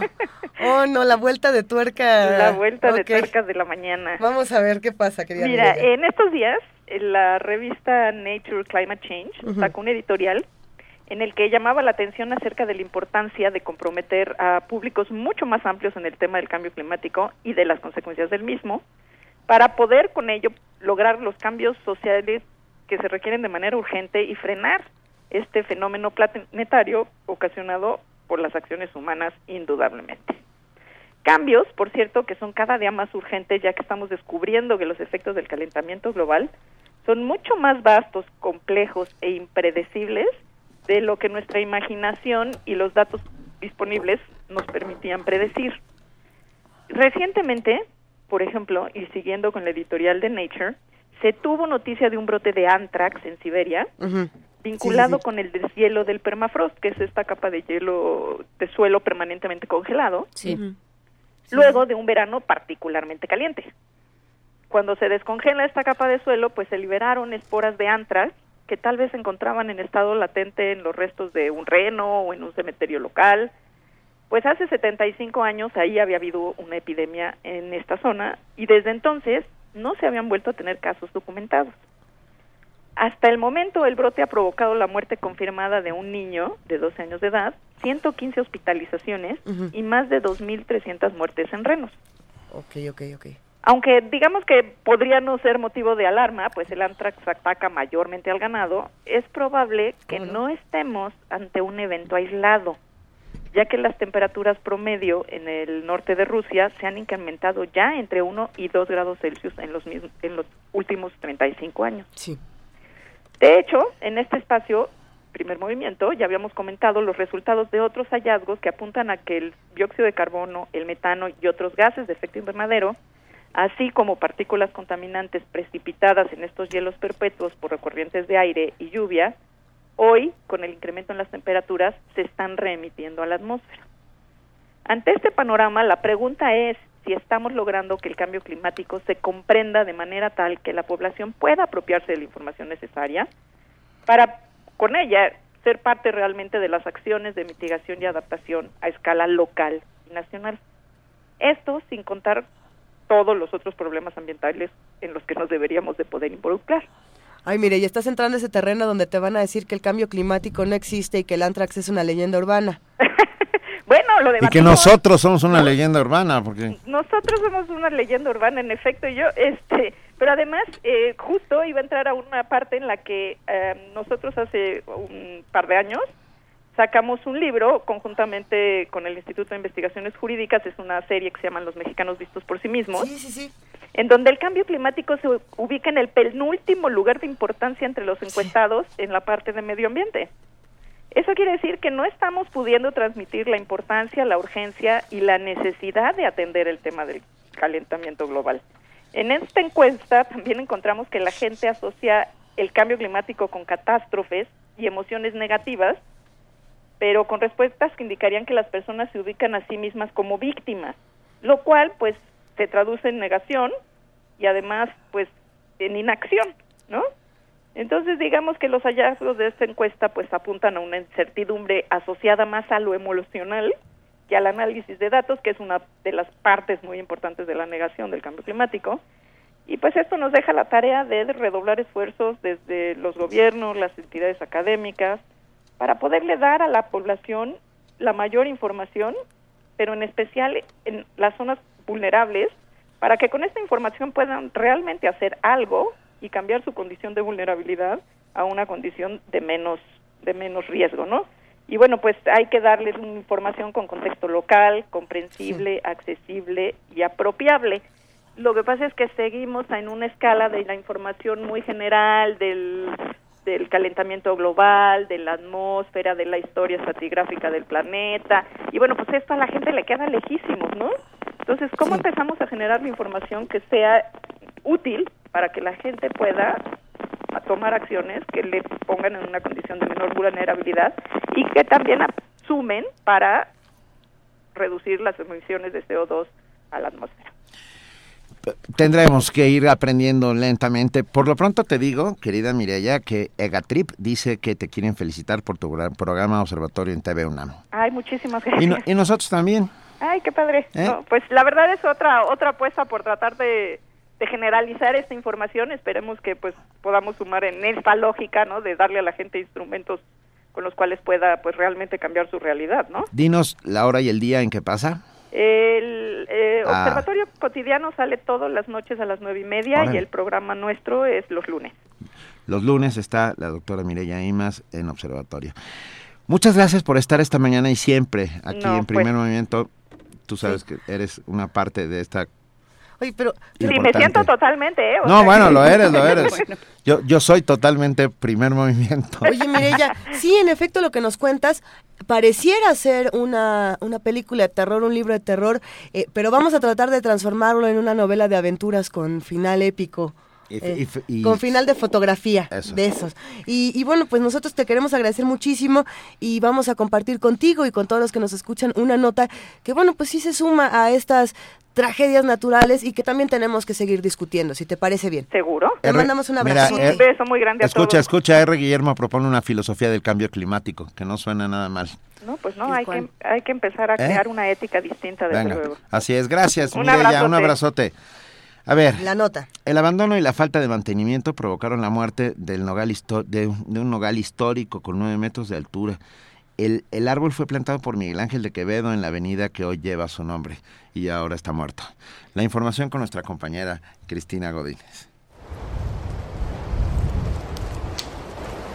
Como extraído de un cuento de terror, el árbol ubicado en la glorieta de los Coyotes, en el cruce de las avenidas Universidad y Miguel Ángel de Quevedo, acompaña el tránsito y la vida cotidiana en la zona. Y es que el abandono y la falta de mantenimiento a este ejemplar de más de 9 metros, aunado al estrés hídrico y las enfermedades, lo condujeron a la muerte. La Procuraduría Ambiental y de Ordenamiento Territorial reporta que se trata de un nogal de la especie Caria illinoinensis. Su pérdida es significativa porque se trata de uno de los árboles que fueron plantados por Miguel Ángel de Quevedo, quien dedicó gran parte de su vida al estudio y cuidado de la flora. Del tema habla el ingeniero Luis Everer. Cuando se traza la avenida Universidad para poder llegar a la CEU, tuvieron que ceder parte de su terreno, porque estaban terrenos que pertenecían al arboretum de Miguel Ángel de Quevedo, tuvieron que ceder terrenos que les expropió el gobierno para hacer la avenida Miguel Ángel de Quevedo. Qué, qué, qué ironía, ¿verdad? Eh, tuvieron que expropiarle y le ponen su nombre. Creo que merece todo el respeto el que se coloquen ahí, sí, poniendo como ejemplo el plantar un árbol, que fue la labor de Miguel Ángel de Quevedo, plantar árboles y árboles y árboles y árboles y crear viveros. El cronista de Coyoacán señala que debe ser restituido. Que sea un fresno el que se coloque en el centro de la glorieta y que se haga un arriate alrededor. El arriate conserva la tierra, conserva la humedad y se selecciona un fresno de los que crecen eh, verticalmente, claro, pero sin haber ramajes que lo deformen para un lado y otro, pues este ya es un punto de referencia, recibe dignamente a la paseante que va a la ciudad universitaria. Después de que se diera a conocer la muerte del nogal de la Glorieta de los Coyotes, autoridades de la delegación y de la Secretaría de Obras y Servicios Capitalina informaron que en octubre será sustituido por un árbol de 10 metros. Para Radio UNAM, Cristina Godínez. Primer movimiento. Clásicamente... Reflexivo.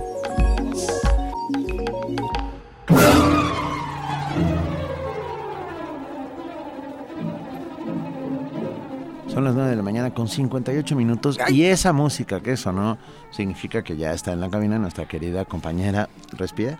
Vania Bien. Noche. Hola, Vania. Hola, muy buen día. ¿Qué haces, Vania? ¿Qué nos cuentas, Vania? Aquí les traigo toda la programación de hoy en Radio UNAM por el 96.1 de FM. No se pierdan Prisma RU a la una de la tarde.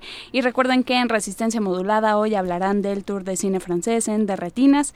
En Resistor Tour hablarán sobre Transpixel. Entérense de la nueva versión del Festival Anual e Internacional para Artistas que trabajan con tecnologías libres y abiertas. Todos los detalles a las 9 de la noche en el 96.1 de FM. Y por el 860 de AM. No se pierdan el último capítulo de Así asesinaron a Trotsky, testimonio del general Leandro Sánchez Salazar. A las 6 de la tarde es el final, así que no se lo pierdan. Visiten nuestra página de internet www.radiounam.unam.mx para conocer toda la programación que tenemos para ustedes. Y nos queda un pase disponible para Natural Born Killer, Killers. Hoy, no es cierto, es mañana a las 9 de la noche, así que el afortunado ganador será quien nos responda en la publicación en Facebook. Que tengan un excelente día, ya me voy. Adiós, Respira, respira. Si Adiós, usted, Vania, buen si día, usted Vania. estaba preguntando si Vania ya pertenece a otro a, a otra escala evolutiva y ya tiene branquias, sí. ¿Sí? Sí. Gracias a la señora Servín que nos llama, le mandamos un enorme saludo. Gracias por A escucharnos. todos los que nos llamaron, a a todos los que Alejandro nos Díaz escriben. Mercado, a Carlos García Barba, muchísimas gracias. Y por supuesto a todos los que nos escriben. De verdad, gracias, porque así es la única manera de hacer comunidad. Y entre todos sabemos todo y vamos perfeccionando. Ya nos vamos. esto que vamos haciendo. Gracias a todos los que hacen posible este espacio, gracias a los que hacen comunidad con nosotros, gracias querida Juana Inés de ESA, Gracias Benito, gracias Luisa. gracias, a querida. Luisa. Gracias, querido Benito Taibo. Gracias, querida Juana Inés. Gracias a todos por escucharnos. Sigamos haciendo comunidad, sigamos discutiendo temas. Mañana de 7 a 10 de la mañana. Y adiós. Adiós, esto fue Primer Movimiento. El mundo desde la universidad.